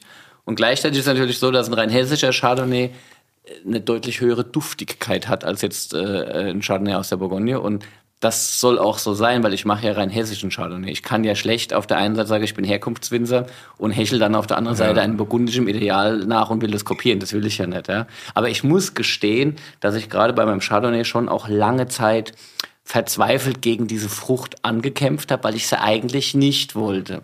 Irgendwann bin ich zu dem Schluss gekommen, dass es eigentlich sau doof ist oder dass er einfach dazugehört. Und äh, ich merke auch eben mit, mit zunehmendem Rebalter, dass sich das äh, eingroovt. Also insofern, ja. ja ich glaube, ich habe gerade meinen mein Chardonnay im Moment. ist es, ist es soweit, ja? Ich finde bei deinen Chardonnay ist immer lustig, dass die extrem viel Luft brauchen. Mhm. Die frisch aufgemacht und im Glas schmecken die immer opulenter, als sie eigentlich sind. Die mhm. kommen relativ dick und dann auf Dauer kommt wirklich so was Salziges, Kreidiges. Mhm. Die werden schlanker im Glasl eigentlich. Das finde ich ganz witzig. Aber ich glaube, dass es bei meinen Riesling auch ein bisschen so ist. Also, dass es auch erstmal so sehr kompakt Ja, aber die äh, gehen dann eher auf, finde ich. Also ja. Die schmecken zuerst ganz dezent ja. und da ist irgendwie ein bisschen das Gegenteil, dass das fast ein bisschen dezenter wird, okay. je länger das im Glas ist. Mhm. Ob sie, also ja, mag, mag ja sein. Mag ja sein. Schon gut, ja. Schon gut. Also, aber du bist auch eher dann doch Riesling-Fan als Chardonnay-Fan. Ja, ja, also ich meine, ja ist, also ist, ist überhaupt kein Frage. Also es ist, ähm, es ist für mich ist Riesling die Rebsorte, die mich äh, weiß prägt und die ich, die ich, die ich abgöttisch lieb. Ich muss aber gestehen, Chardonnay ist durchaus aus der richtigen Herkunft äh, ein, ein Zweitteil, den ich mag, zumal du dann ja, dann kommen wir auf das äh, Sprudelthema, auch dann noch schöne andere Sache draus machen kannst. Ne? Also insofern, ähm, ja, also ich meine, Champagner geht auch oder gute Sekt, ja. Und, und, und, ähm, aber auch da darfst du Riesling nicht, nicht ganz äh, aus den Augen verlieren, weil auch, auch beim Sprudel kannst du, glaube ich, mit Riesling Großartiges machen. Äh, nicht umsonst ist es so, dass es eigentlich eine uralte Tradition hat und auch mal einen großen Namen hatte. Und ich freue mich sehr, dass momentan viele da wieder äh, irgendwie an diesen Stellschrauben versuchen zu drehen, wieder was draus zu machen. Wobei ich mich aus dem Spiel völlig raushalte, weil ich sage, man muss sich irgendwo auch spezialisieren und ähm, es macht keinen Sinn, so einen Bauchladen von verschiedenen Produkten zu haben. Man muss irgendwie das, was man am besten kann, da sollte man sich vielleicht mit auseinandersetzen. Also zumindest für mich. Aber dein. Bauchladen war auch mal größer, gell? Klar, wir haben tatsächlich schon auch ein bisschen Sortiment. Mein Bauch war auch mal größer, ne? ich habe fünf Kilo abgenommen. ähm, ja, ich tatsächlich so ein bisschen diese, diese immer, immer mehr diese, diese Frage, was, was äh, ist für, für uns am wichtigsten, was, für was stehen wir oder was steht für uns? Und dann gibt es halt Sachen, wo du vielleicht sagst, okay, vielleicht brauchen wir das nicht. Vielleicht ist das einfach was, selbst wenn es nice to have ist, selbst wenn es sich auch gut verkauft, ähm, einfach dann, um die Kernbotschaft rüberzubringen, um das, was dir am, am wichtigsten ist, äh, zu machen, du kannst halt auf was verzichten. Und ich habe tatsächlich auch, wir, wir sind, äh, wir haben vor ein paar Jahren entschieden, dass wir nicht größer werden. Also ich mache, ich habe gesagt, ich mache nicht mehr Wein, weil ich einfach irgendwie den Überblick, genauso wie wir ihn haben, den möchte ich behalten. Wie ist die derzeitige Größe? Wir haben ein bisschen mehr wie 30 Hektar. Das ist für einen rein hessischen Betrieb, glaube ich, fast sogar eine Durchschnittsgröße. Die Betriebe in Rheinhessen sind mittlerweile äh, in, in, in dieser Kategorie, was, was, weil es halt auch geht, ja, sage ich mal, ne, von, von, von der Bewirtschaftung her. Und ähm, aber der nächste Step würde bedeuten, dass ich nicht mehr so klassisch Familienbetrieb bin, wie ich es heute bin, dass ich nicht mehr selbst alles äh, in kurzer Zeit überblicken kann und, äh, und äh, ja, letztendlich ähm, Mastermind sein kann. Und irgendwie äh, will ich das nicht. Und ich finde auch, das ist natürlich abstrakt, weil ich überhaupt nicht weiß, ob äh, nächste Generation überhaupt Interesse haben wird äh, an, an dem Weingut. Aber ich finde die Idee geil, dass ich dieses Weingut in die nächste Generation weitergebe. Und es wäre natürlich mega, wenn es dann auch jemand macht. Wenn das nicht der Fall ist, dann kann ich es nicht ändern. Aber wenn es jemand macht, dann finde ich es eigentlich fairer, etwas zu übergeben, was man selbst gestalten, gestalten und handeln kann, als dass, dass das dann vielleicht irgend so ein Mammutding ist, wo du weißt, du kommst äh, unter die Rede oder friss oder stirb. Äh, und ähm, ja, mein Gott, wir sind irgendwo auch einfach Landwirte und äh, wir, wir, wir müssen irgendwie mit den Füßen auf dem Boden bleiben. Und ähm, selbst wenn heute man als Winzer das Glück hat, äh, toll essen, toll trinken und durch die Welt zu kommen, das ist mega, das ist super. Und da bin ich auch stolz drauf und habe große Freude dran. Es muss irgendwie auch alles normal bleiben. Also die richtige Balance finden. Apropos normal, was ja früher mal normal war, war so die Bioarbeit generell im Weingarten. Ihr seid ja biodynamisch und zwar schon sau, sau lang, aber irgendwie, das habe ich immer relativ angenehm gefunden bei euch. Es wird nicht so, Ja, das ist halt auch, ein Markt, das ist auch so eine Marketing-Story. Diese, diese, die, also ich finde halt gerade so ein Thema wie Biodynamie, die, das ist, es ist ja, ich verstehe es ja teilweise selbst nicht. Und soll ich jetzt draußen rumrennen und soll äh, äh, da groß äh, ähm, der Guru machen, weil ich da was abgedrehtes, Tolles mache? Und äh, habe aber gar nicht den kompletten Durchblick, sondern manches akzeptiere ich einfach nur, weil ich sehe, es funktioniert. Und ähm, natürlich kann man damit unheimlich viel Menschen abholen, weil das aufregend sind, weil es spannend, was was anderes ist. Aber am Ende, mein Ziel ist es, ich will bestmögliche Traube produzieren. Ich will richtig gute Wein machen. Dazu brauche ich einen Weinberg, der vital ist, der in der gute Balance ist. Und, und, und Wachstumsbalance ist tatsächlich gerade in Zeiten von Klimawandel, trockene, nasse Jahre, wie auch immer. Die, die Rebe ist dauernd neuen Situationen ausgesetzt.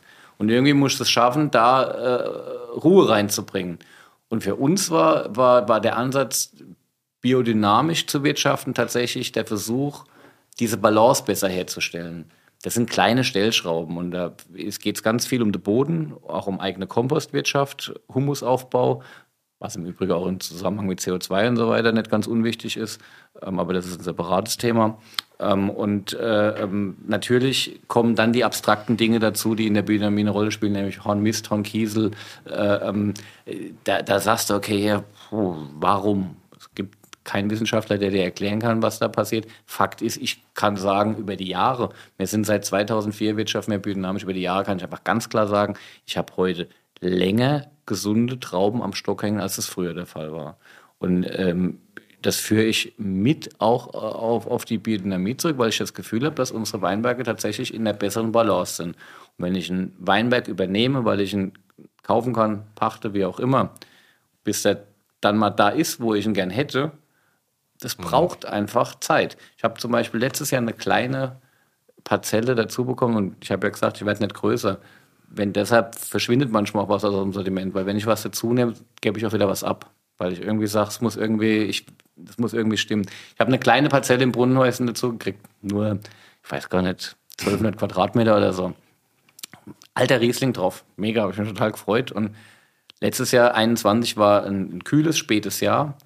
Wir haben bis zum Schluss perfekt kerngesunde Trauben geerntet. In dem Weinberg äh, habe ich komplette Botrytis-Beeren geerntet, weil der einfach, der ist gekippt, der hat das nicht ausgehalten, der hat das nicht geschafft. Mhm. Weil einfach eine andere Versorgung im Boden da war, weil die Reben überhaupt nicht wussten, wie, wie, wie, sie wollen oder wie auch immer. Und, und das ist das, was ich meine. Das ist am Ende entsteht halt tatsächlich die Qualität da draußen im Wingert und da musst du ein Gespür dafür entwickeln. Und du kannst auch keine Rezepte geben, weil jeder Standort ist anders.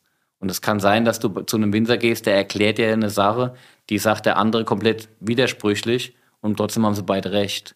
Und das ist halt, das ist halt das Aufregende äh, an, an, dem Job. Und nochmal, das ist keine Story fürs Marketing. Das sind die Realitäten, wenn es um handwerklichen Weinbau geht. Und am Ende, da draußen im Markt, geht es darum, dass, dass du einen Wein hast, der schmeckt. Und wenn du mehr wissen willst, kannst du gerne mehr erfahren. Und ähm, ich persönlich stehe brutal auf handwerklich gemachte Weine. Ich liebe das. Ich finde auch Bio und ich finde Bio dünn cool. Aber ich habe Lieblingsweine, die sind, haben keinerlei Zertifizierung, aber ich liebe sie trotzdem abgöttisch. Ich weiß dann in der Regel auch, dass sie trotzdem wirklich äh, mit ähnlichen Aspekten gemacht sind, wo ein Winzer sehr genau drauf guckt, was er macht, weil sonst kriegt das gar nicht hin. Aber es ist für mich, für, für mich ist es nicht wichtig, dass man diese Themen so in die Front stellt, dass man das so ins Schaufenster stellt. Das ist äh, der Wein, der Wein soll im Schaufenster stehen und, und, und dann kann man sich näher mit beschäftigen. Ja. Ja, heute ist auf jeden Fall ein Blütentag, so wie es schmeckt. Frucht, Fruchttag meinst du, oder? Ja, Blütentag gibt es auch. Schon, hast du schon mitgenommen vom letzten Mal. Ja, klar. Wurzeltage, Fruchttage. Das, das, ist auch das ist ein brutales Thema, das Ganze. Und mhm. auch da ist natürlich was dran. Da stehe ich aber, dass ich keinen Bock habe, mich ganz tief reinzuarbeiten. Das ist mir, mir eigentlich zu doof. Ist aber eh ehrlich gesagt. Also, wenn du sagst, dein Ziel ist, perfekte Traum irgendwie zu, zu ernten und das hilft da, oder das ist eine, eine Bewirtschaftung, die dir dabei hilft, dann ist das ja eine klipp und klare und ehrliche Ansage. Also, ja. geht ja nicht um mehr. Hast du eine von dir aus gesehen, ich meine, natürlich ist Moorstein wahrscheinlich so das Steckenpferd, also von der Qualität her. Hast du selber irgendwie andere, wo du sagst, okay, da, da hängt mein Herz dran? Ja, ist das, ist, das, ist, das, ist, blöd, aber es ist halt ein Moorstein. Ne? das ist, halt, das ist ja noch blöd. Das ist, also ich muss ganz klar sagen, Moorstein bei uns in der Familie ist einfach, der Weinberg ist einfach brutal wichtig, ist äh, vielleicht auch so das eigenständigste im Gesamtportfolio, wo du einfach sagst, mhm. da, das gibt es so woanders nicht so in der Form so oft. Äh, und ähm, mein Vater hat schon tolle Moorsteinweine gemacht, mit denen ich ja groß geworden bin, die ich sehr gemocht habe, die auch bei mir irgendwie immer Vorbild im Kopf waren. Ja. Und ähm, ähm, wir haben dann gemeinsam an dem Thema weitergeschraubt und haben den Moorstein zu dem gemacht, was er heute ist. Ähm, und es ist einfach, es ist einfach ein, ein großartiger Weinberg, der so viele Themen vereint. Du kriegst halt auf der einen Seite durch die kühlere Lage sehr viel, du hast die Trauben relativ lang am Stock hängen, dadurch ist ein sehr komplexes Aroma in den Trauben drin. Auf der anderen Seite hast du durch diesen äh, Untergrund mit seinen Kalkfelsschichten und mit, auch mit, mit, mit Wasseradern, ja, da sind richtig Quellen teilweise. In nassen Jahren kommt da manchmal das Wasser bis nach oben, dann ist es problematisch. Ähm, und diese, dieses Wasser im Untergrund heißt natürlich auch Mineralienversorgung für die Reben. Ne? Und dadurch ist da relativ viel drin. Und äh, ähm, das, das macht einen, einen, sehr eigenständig besonderen Wein und deshalb ist es, es schlägt mein Herz auch irgendwie für die Lauch. Das ist einfach so. Also, das ist mein Ding. Das war mein erster deutscher Riesling. Echt? Ja, habe ich ja nicht gesagt. Ist tatsächlich so. Marstein war mein all erster Alltime, erster deutscher Riesling. Und ja, ich habe wo hast du den getrunken? Das war in Wien. Ja, Gott sei Dank. Und ich weiß nicht mehr ganz genau den Jahrgang. Ich glaube, es war sogar der spektakuläre 2.4er, bilde ich mal ein. Ja, ja, das war das. Weil das war, da so circa die Zeit. Und ich habe danach gesagt, deutscher Riesling, jetzt habe ich es bestätigt, braucht kein Mensch. Wirklich. weißt du, wir waren damals gewöhnt, als ich da, ja. keine Ahnung, wie alt ich da war, ich war halt gewöhnt. Ja, die Vorbilder, Botrytis geschwängerte die, die, Rieslinge die, zu trinken. Die Wachauer Rieslinge waren, waren das brutale... Ich habe jetzt nicht Wachau äh, gesagt. Ich habe jetzt nicht Wachau ja, das, Nein, aber natürlich war das Rieslingbild, äh, äh, sagen wir mal, den donaunahen Regionen zuzuschreiben, die letztendlich das, das geprägt haben, die einen Hype auch für den trockenen Riesling entwickelt haben. Und das waren auch die Vorbilder in Deutschland. Die, ich wollte gerade sagen, die, also es gab ja nur wenige Betriebe tatsächlich in Deutschland, die das nicht genauso gemacht haben ja. zu der Zeit. Ne? Also so 2000er Wende, da war ja hier auch Ja, alles uns war es halt so, das war halt aus, äh, aus äh, keine gesunde Traube gemacht. Ne? Das ist also halt so insofern ja. eher so ein bisschen grün, knackig äh, und äh, dadurch natürlich anders, ganz klar. Ja. Ach, so eine saure Plöre braucht echt kein Mensch. Also ich hatte, ich, hatte, ich hatte mal einen Spitznamen bei meine Winzerkumpels während dem Studium. Das ist natürlich nicht besonders schön, aber Säuresau. Säuresau. Die Säuresau. Dann schauen wir mal, was die Säuresau jetzt ja, Aber ich habe einen 15er Jahre dabei, der hat auch Säure. Insofern, insofern stimmt das sogar.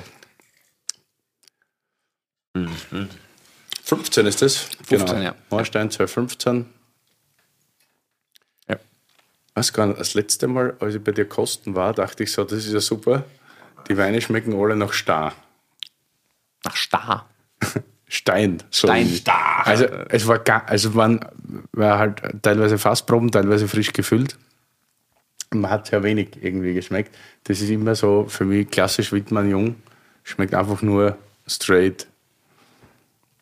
Ist tatsächlich so, dass die Weine ihr, ihr, ihr, ihr Moment brauchen, bis sie, bis sie mehr zeigen. Und ich meine, du kannst es jetzt mit, mit, auch mit dem Thema gereift, da kann man lang drüber diskutieren, wann trinkt man Wein.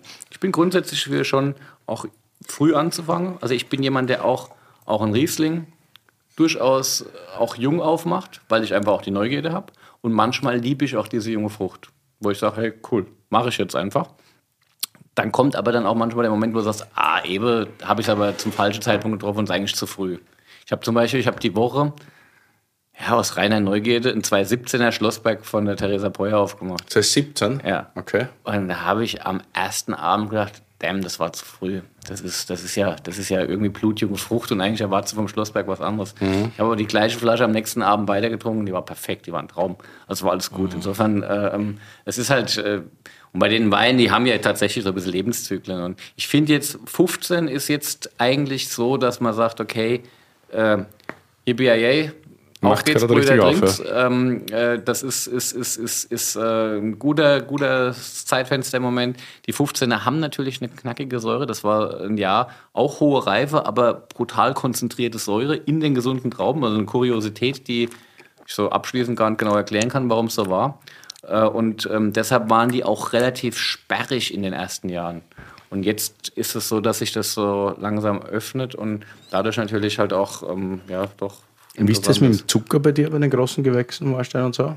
Hast du da überhaupt irgendwie zwei, drei Gramm oder nicht einmal das? Also wir, wir sind unter drei Gramm unter normalerweise. Drei. Es ist mir dann abschließend nicht ganz wichtig. Also ich bin keiner, der einen Wein baut, der analytisch da rangeht und gucken jetzt mal noch anderthalb Gramm Restzucker ins Cuvée rein aus der Partie, die noch süß ist oder so. Mache ich nicht. Ich lasse die Fässer gern. Ich mag es sogar, wenn es relativ schnell gern, weil äh, ähm, Frucht haben wir eh genug im Wein. Und wenn sie schnell gehen, weiß ich, dass es auch trocken wird, dass es nicht irgendeine Hängepartie wird, dass es auch nicht, wenn sie zu langsam gehen, wird es auch zu fett, zu cremig, zu weich und deshalb ist mir schnelle Gärung ganz recht. Mhm. Und dann werden die normalerweise auch wirklich ganz trocken. Und dann nehme ich das so hin, wie es ist und dann äh, schauen wir uns die Einzelfässer an und dann hast du natürlich eine Idee, wie, was ist ein Match, was passt zusammen, wie wird der, wie, wie, wie wird der Moorstein des Jahrgangs sein, welche, welche Partien werden es sein und ähm, ja, Am Schluss gibt es dann Analysen, dann wissen wir, wie viel Restzucker hat, aber vorher halt nicht. Das ist nicht, das ist nicht relevant.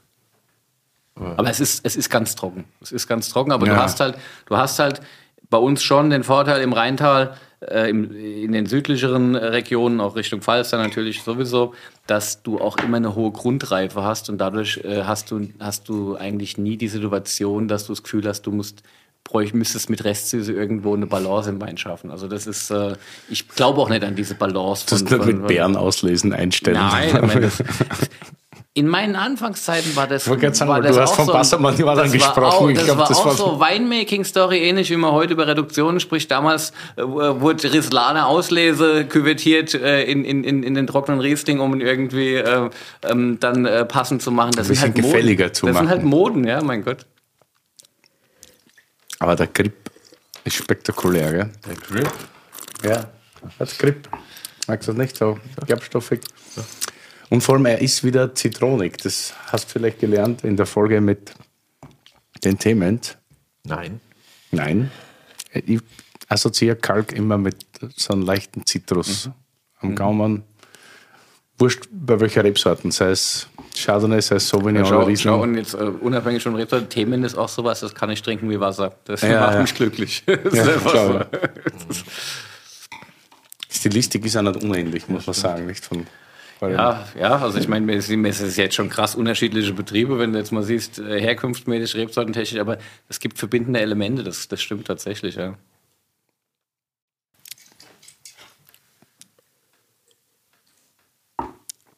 Stille ist immer gut, weil dann wird viel getrunken. Geil. Super, oder? Das muss ich wirklich ein bisschen Zeit lassen mit dem. Wein, gerade, weil das ist echt wow.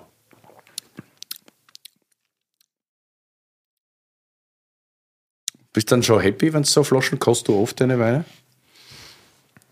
Das ist unterschiedlich. Also ich, ich bin tatsächlich schon so äh, äh, dran, dass ich, ich versuche ungefähr zu wissen, wo steht welcher Jahrgang im Moment, weil ich ganz oft gefragt werde, was ich was mal offen aufmachen soll und was nicht. Und ähm, insofern versuche ich ein bisschen auch up to date zu sein. Und ich muss gestehen, ich trinke meine eigenen Weine tatsächlich dann auch gerne, aber jetzt nicht so permanent oft. Ja. Also es ist so, also bei uns ist schon so, dass abends eine Flasche Wein aufgemacht wird.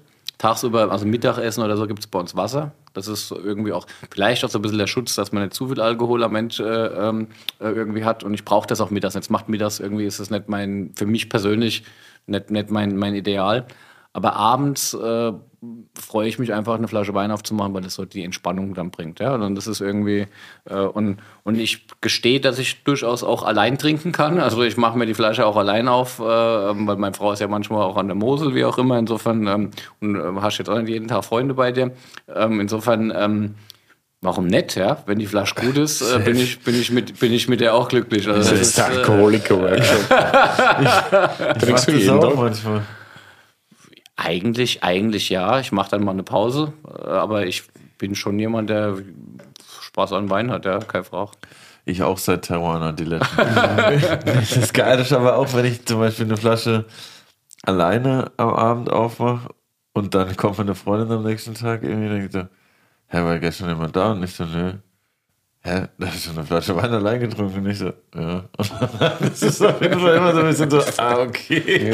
Aber ich finde es auch nicht, nicht wild irgendwie. Ich meine, wenn ich im Studio bin, irgendwie Mucke mache, so ein Kabi da, dort dabei. Ich meine, es ist auch ein Unterschied, finde ich, ob du jetzt eine Flasche Kabi trinkst oder halt einen schweren Rotwein, eine Flasche. Ja, so, das macht schon einen Unterschied. So, ne? also, Also da achte ich auch drauf. Also ich bin keiner, der abends sagt so und jetzt äh, äh, mache ich jetzt einen kalifornischen Chardonnay äh, oder, Ja. oder einen prioratischen äh, Rotwein oder irgend sowas auf alleine, um dann jetzt, das, das koste ich mal vielleicht, wo ich sage, okay, das ist so, so ein Glas oder so.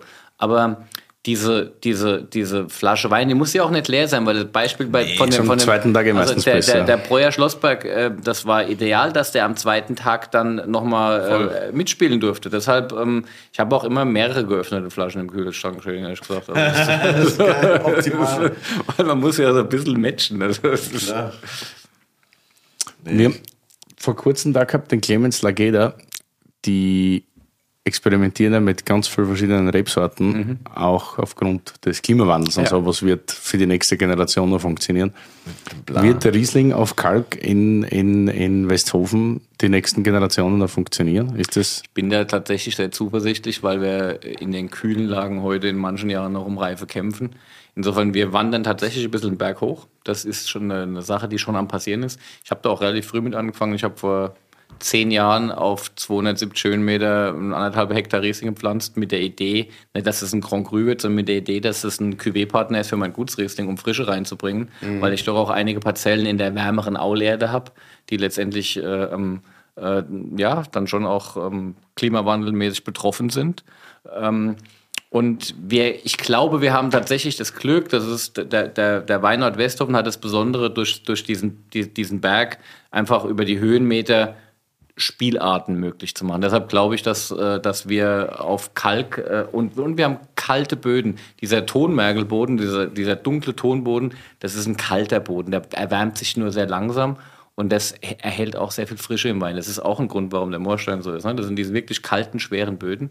Und deshalb glaube ich, dass wir eine Chance haben, auch in einer sich veränderten Klimatik äh, weiter ähm, Riesling zu machen. Also da, äh, man viele Alternativen wird es ja nicht geben da, wahrscheinlich. da, am Ende ist es so, dass, glaube ich, die, die anderen Rahmenbedingungen äh, äh, wichtiger sein werden, dass wir wirtschaften können, als dass es uns das Klima jetzt in Westhofen das zerschießt.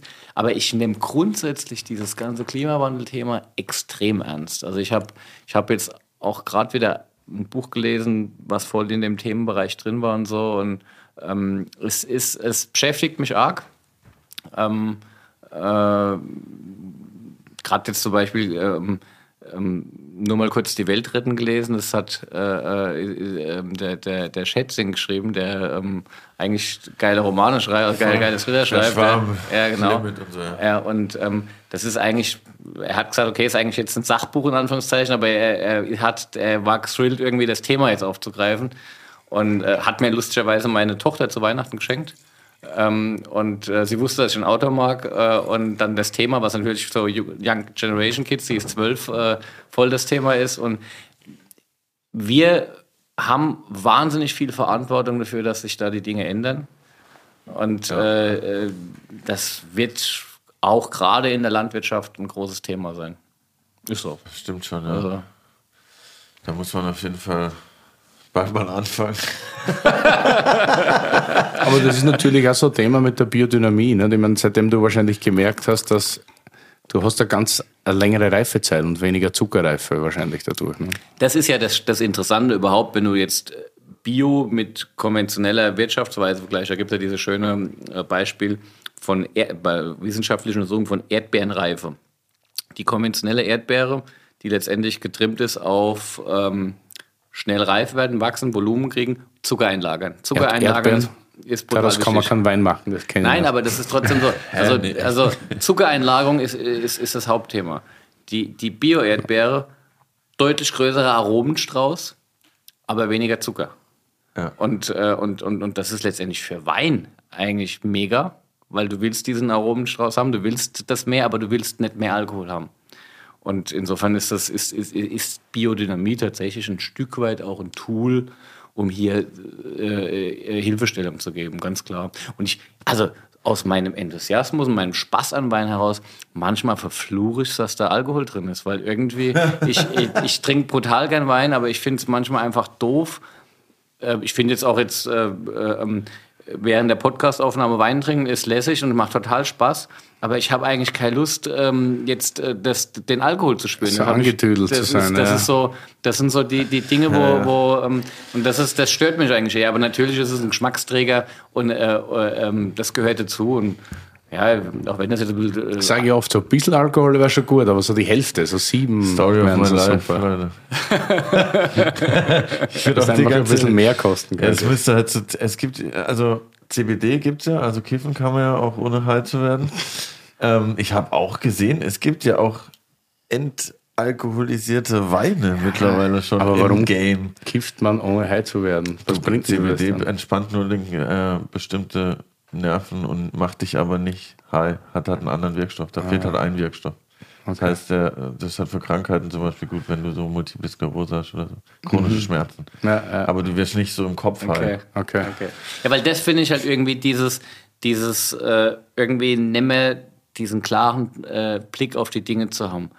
Ähm, das, ich ich finde das doof. Ja, ja, voll. Ich gebe aber zu, dass mir das schon auch mal passiert. Es ist nicht so, also ich bin keiner, der da so kontrolliert ist, dass er das immer äh, hundertprozentig ausschließen kann. Ich, gut, ich habe ich hab auch Freunde und, und man, man kennt, jeder kennt äh, welche, die so brutal Kontrollfreaks sind. Und du ärgerst dich eigentlich ja genau über die, die bis spät am Abend nur deshalb äh, ganz nüchtern bleiben, damit sie äh, einfach noch ein bisschen mehr mitkriegt haben wie jeder andere.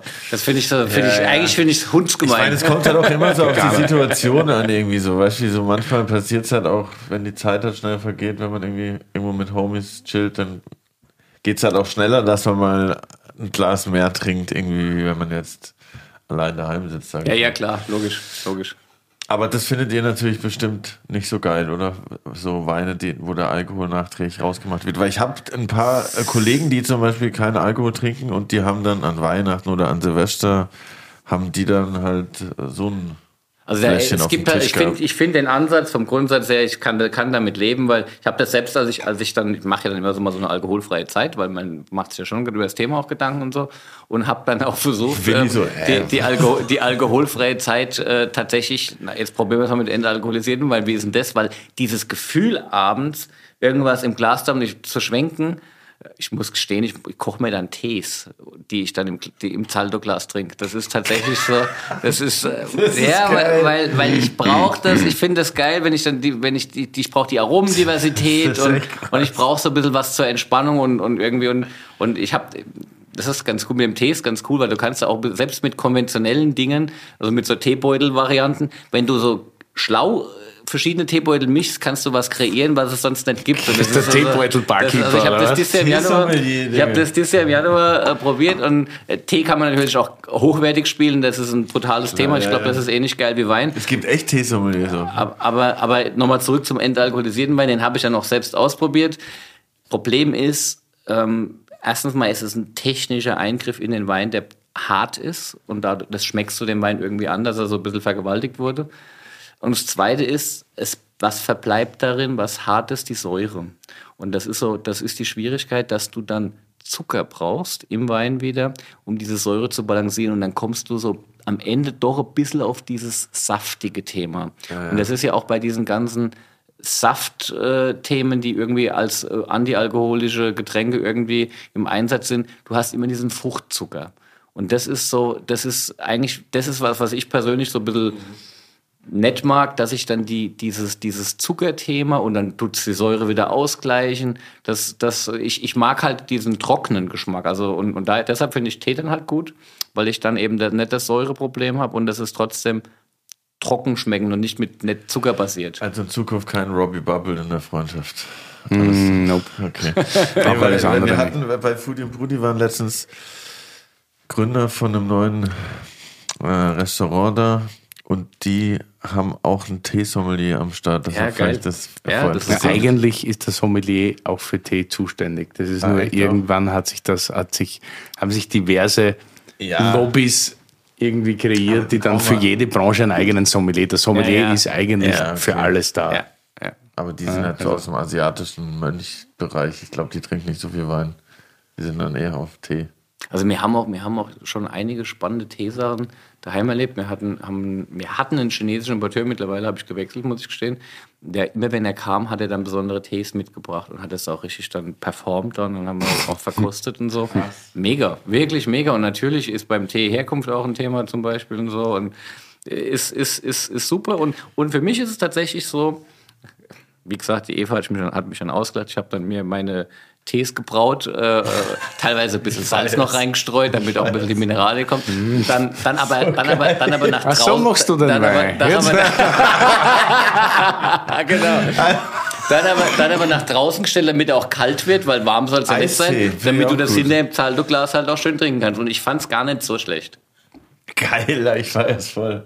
Aber ich finde es halt auch krass, die Witzig. haben ja auch unterschiedliche Wirkungen und so, ne? Also ich meine, so Schwarztee, da kann schon gut reinballern auch. Oder halt ein, ein Kamillentee Ja. ist halt was ganz anderes, Ja, wenn du das, das ist- vergleichst. das Das, ist- fand ich halt auch ist- interessant. Ist, ist- ja auch ein bisschen wie bei Wein. halt. Ja, das ist, das ist tatsächlich, da gibt es viele, viele vergleichbare Elemente. Aber zu dem Thema mit dem Salz, ich habe tatsächlich einen, äh, ja, wie soll ich sagen, alten Bekannten, alten Freund, wie auch immer. Das war so ein, es war so ein Super-Nerd oder ist ein Super-Nerd, der sich immer schon sehr gut auskannte. Und der hat uns allen erklärt, wie die Welt funktioniert, auch in Sachen Wein. Und der Arsch hat dann tatsächlich beim Abendessen, es gab irgendein Riesling von mir, hat er es Salz genommen, hat es reingestreut in sein Glas und probiert und sagt, ja, jetzt ist gut. Und da habe ich gesagt, ey, also, wirklich, ja. Direkt Schelle, ey. Hallo, hallo. Das ist schon echt wild. Habe ich noch nie probiert. Das ist schon ja, es ist auch doof. Also ich meine, das ist noch nie diese, dieses, Hast du dieses, schon mal Salz in den Wein gestrahlt? dieses, ja. Dieses Add-on ist einfach blöd. Also ja, klar. Ja, also braucht Schon ein bisschen respektlos. aber-. Aber ich hätte es noch nie probiert. Ja, ne. Heißt noch einmal so kurze Frage hinten nach, ist vielleicht eine blöde Frage, keine Ahnung. Wie machst du das eigentlich jedes Jahr?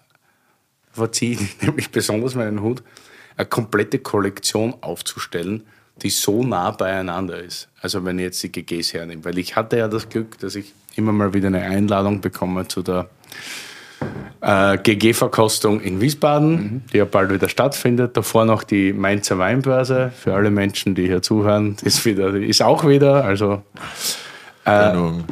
die Weine sind immer extrem knapp beieinander. Aulerde, Kirchspiel, du meinst aber jetzt nicht, du meinst aber jetzt nicht stilistisch äh, schmecken alle gleich, sondern du meinst Nein, nein, nein, nicht das wäre nämlich irgendwie Worst Case. Ja, stilistisch.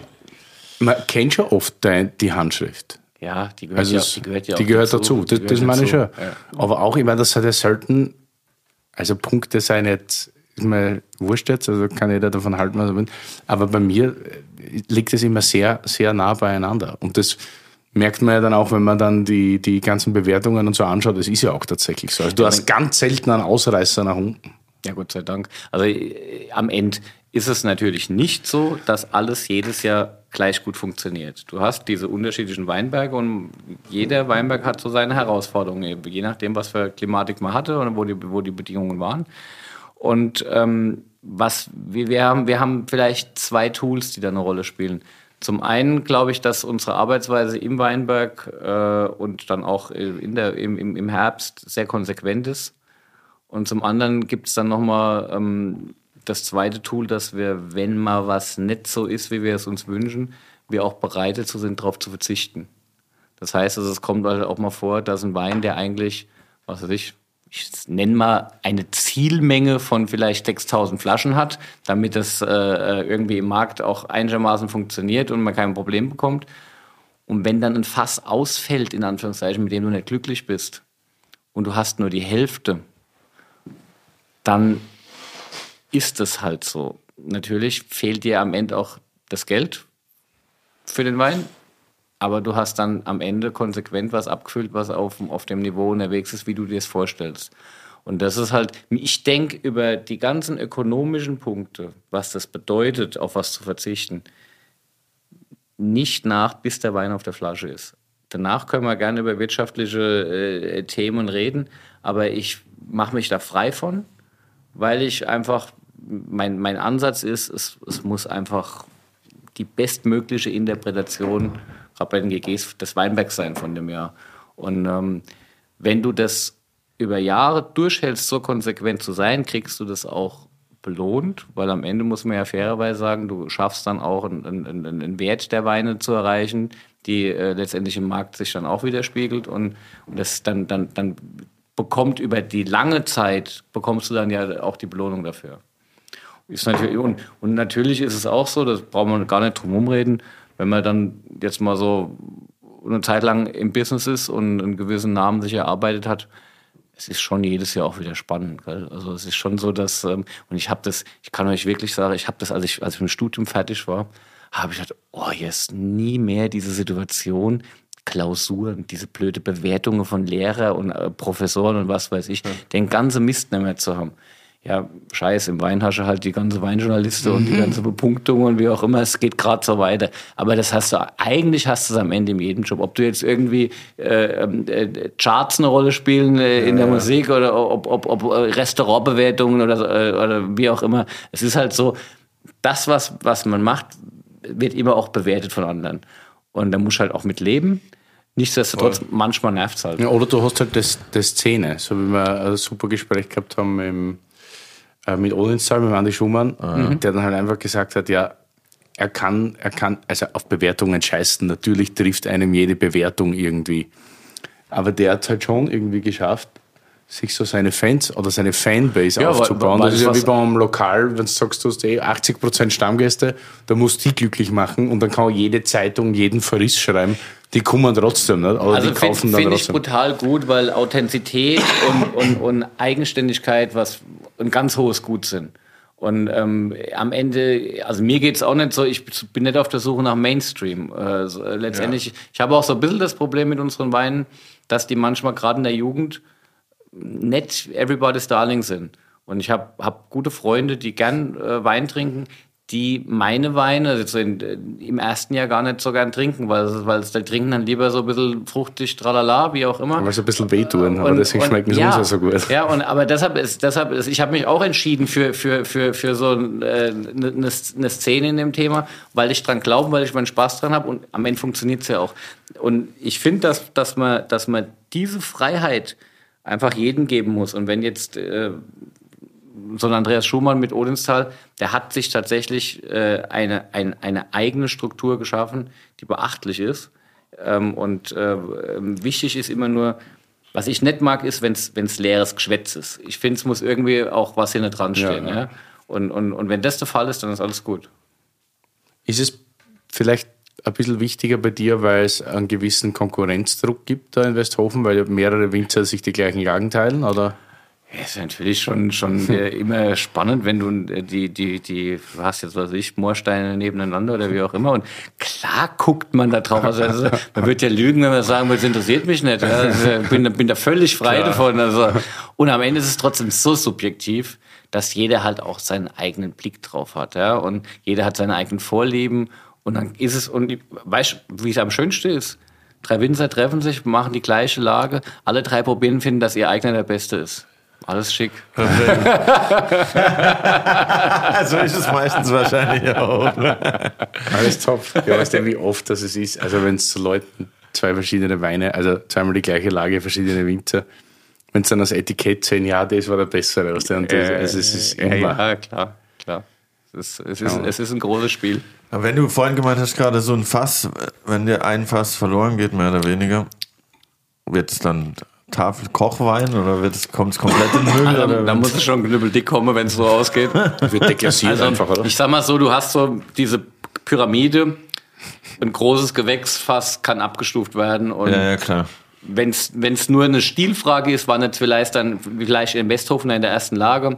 Wenn es aber so ist, dass du sagst, naja, irgendwie insgesamt, vielleicht ist es einfach ein zu fette Wein geworden, es ist zu reif, dann geht es vielleicht in eine größere Cuvée auf, dass es in einen Kalkstein oder in einen Gutswein kommt. Ja. Wenn ein Fehler wäre, dann würde es aus dem Weingut rausgehen im Fass. Ich muss gestehen, dass ich das ganz, ganz selten erlebt habe. Also toi, toi, toi.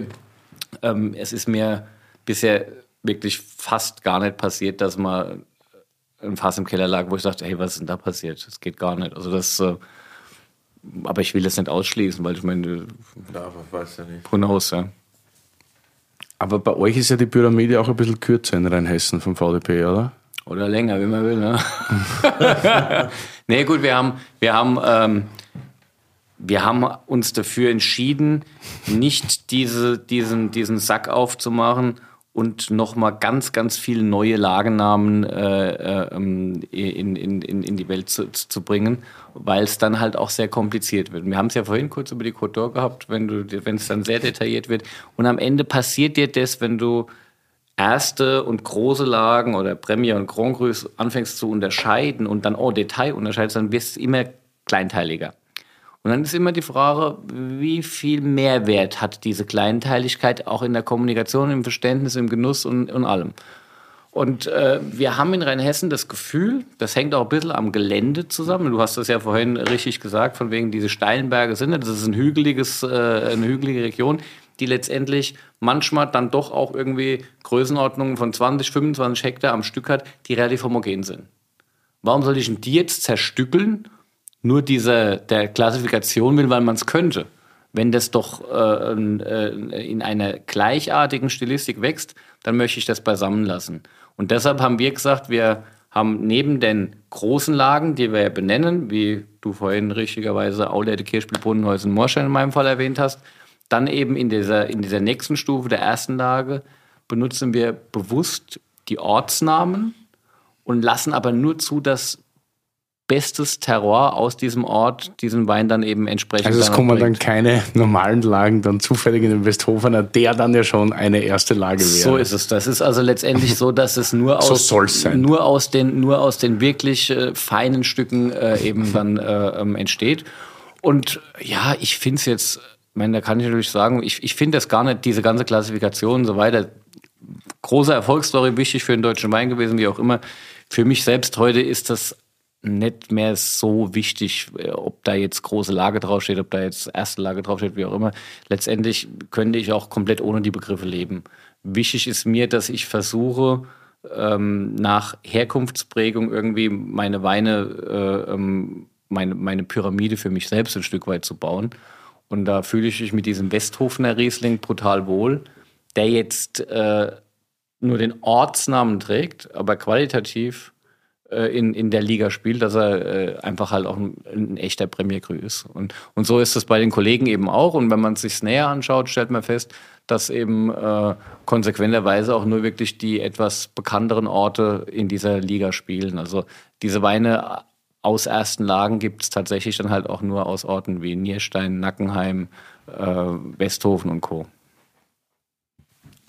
Aber ja. das ist also wie gesagt, das eine ist Verbandspolitik, das andere ist, ist, ist Wein, der irgendwo erklärt werden muss, wo er herkommt. Und, mhm. und dazwischen bewegt sich irgendwo die Realität. Ja. Und das stimmt ja, ja. Kann ja auch jeder Betrieb für sich entscheiden. Genau. Ich, genau. Ja. Curly.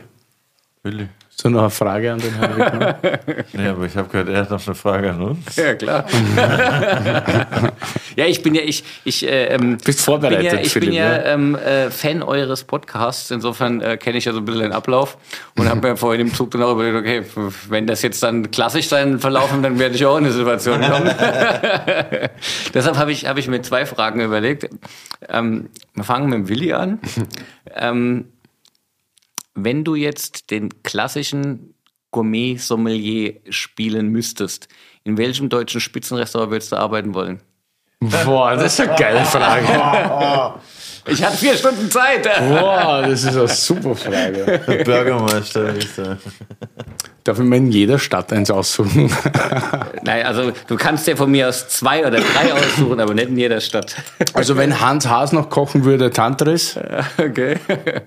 Ich war im Neuen noch nicht, also das ist jetzt keine, kein, kein, kein Hau drauf, aber ich liebte die Küche von Hans Haas mhm. und auch das Restaurant finde mhm. ich spektakulär, weil es mhm. einfach schön ist. Finde ich super. Dann würde ich sonst, ich meine, ich mag die Insel Sylt nicht, aber einfach mit der Weinkarte, die könnte ich eins zu eins übernehmen vom, vom Ben. Also, ja, klar. da würde ich mich sofort reinstellen. Und aus dem Vollen schöpfen. Na, äh, äh, Restaurant Jörg Müller. Das, wär, das wird Bock machen, glaube ich. Auch mit dem zusammen gern. Also ich würde dann auch nochmal wahrscheinlich die Stelle des Kommissommeliers einnehmen. Da habe ich sicher einen Spaß.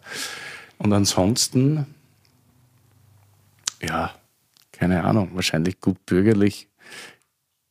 Also ich war ja noch nie, wie wir alle wissen, im Schwarzen Adler, aber ich, ich glaube, dort, ja, ja. so da hätte ich auch meinen Spaß. Ja. okay. Und sonst in Berlin, in Berlin wäre es ein, einfach, weiß nicht, wäre es Tim Raue. Ja. Weil das mal irgendwie eins meiner Lieblingslokale ist. So. Ja. Echt, richtig geil. Ja. Und da könntest du ja die Riesling-Orgel hoch und runter spielen, gerade was super zur Küche passt. Und dann könntest du so super zarte Pinots und Blaufränkische auch dazu Die bauen. Blaufränkisch kommen jetzt sehr gut. Ah, siehst du, hast direkt äh, äh, das Ding aufgegriffen, sehr gut. Guck mal, was draus wird. Ja. So, ich, ich habe eine gemeine Frage an dich. Okay. such, such dir einen deutschen Schlagerstar aus, mit dem du zusammen einen Song machst. Vanessa mal. Okay, schnell erledigt. Boah, wieso, wie, wieso so schnell die Antwort erklärt uns? Ähm, weil ich war gerade mit einer anderen ähm, Band im Studio mit dem Produzent oder mit einem Prozent, Produzent von Vanessa Mai. Von Und wem? Vanessa Mai, Nie gehört. die neue Helene Fischer, nur cooler. Ist das so? Ja, safe.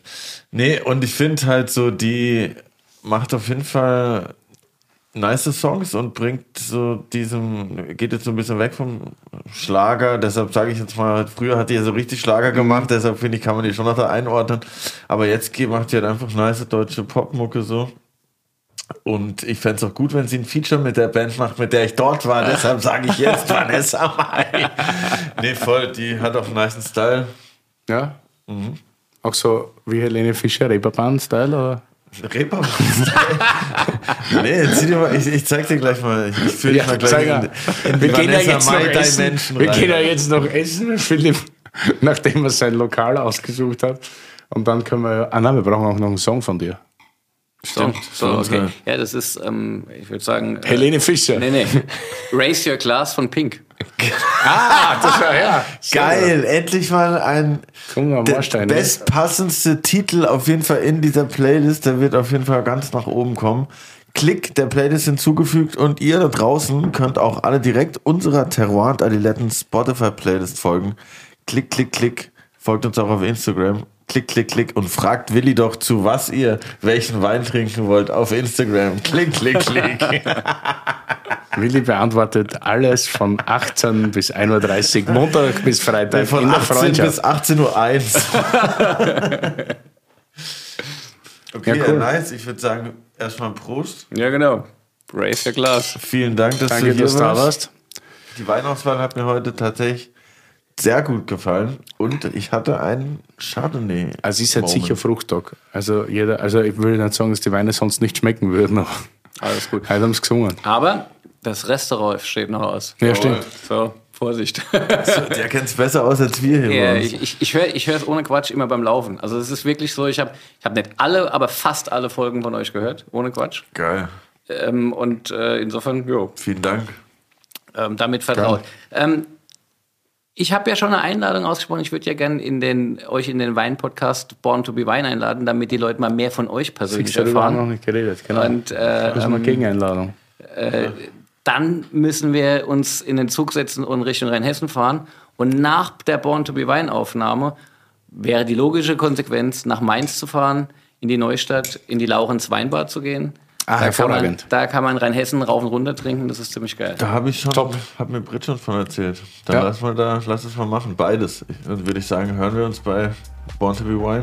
Genau. Tippitoppi. Perfekt. danke, danke.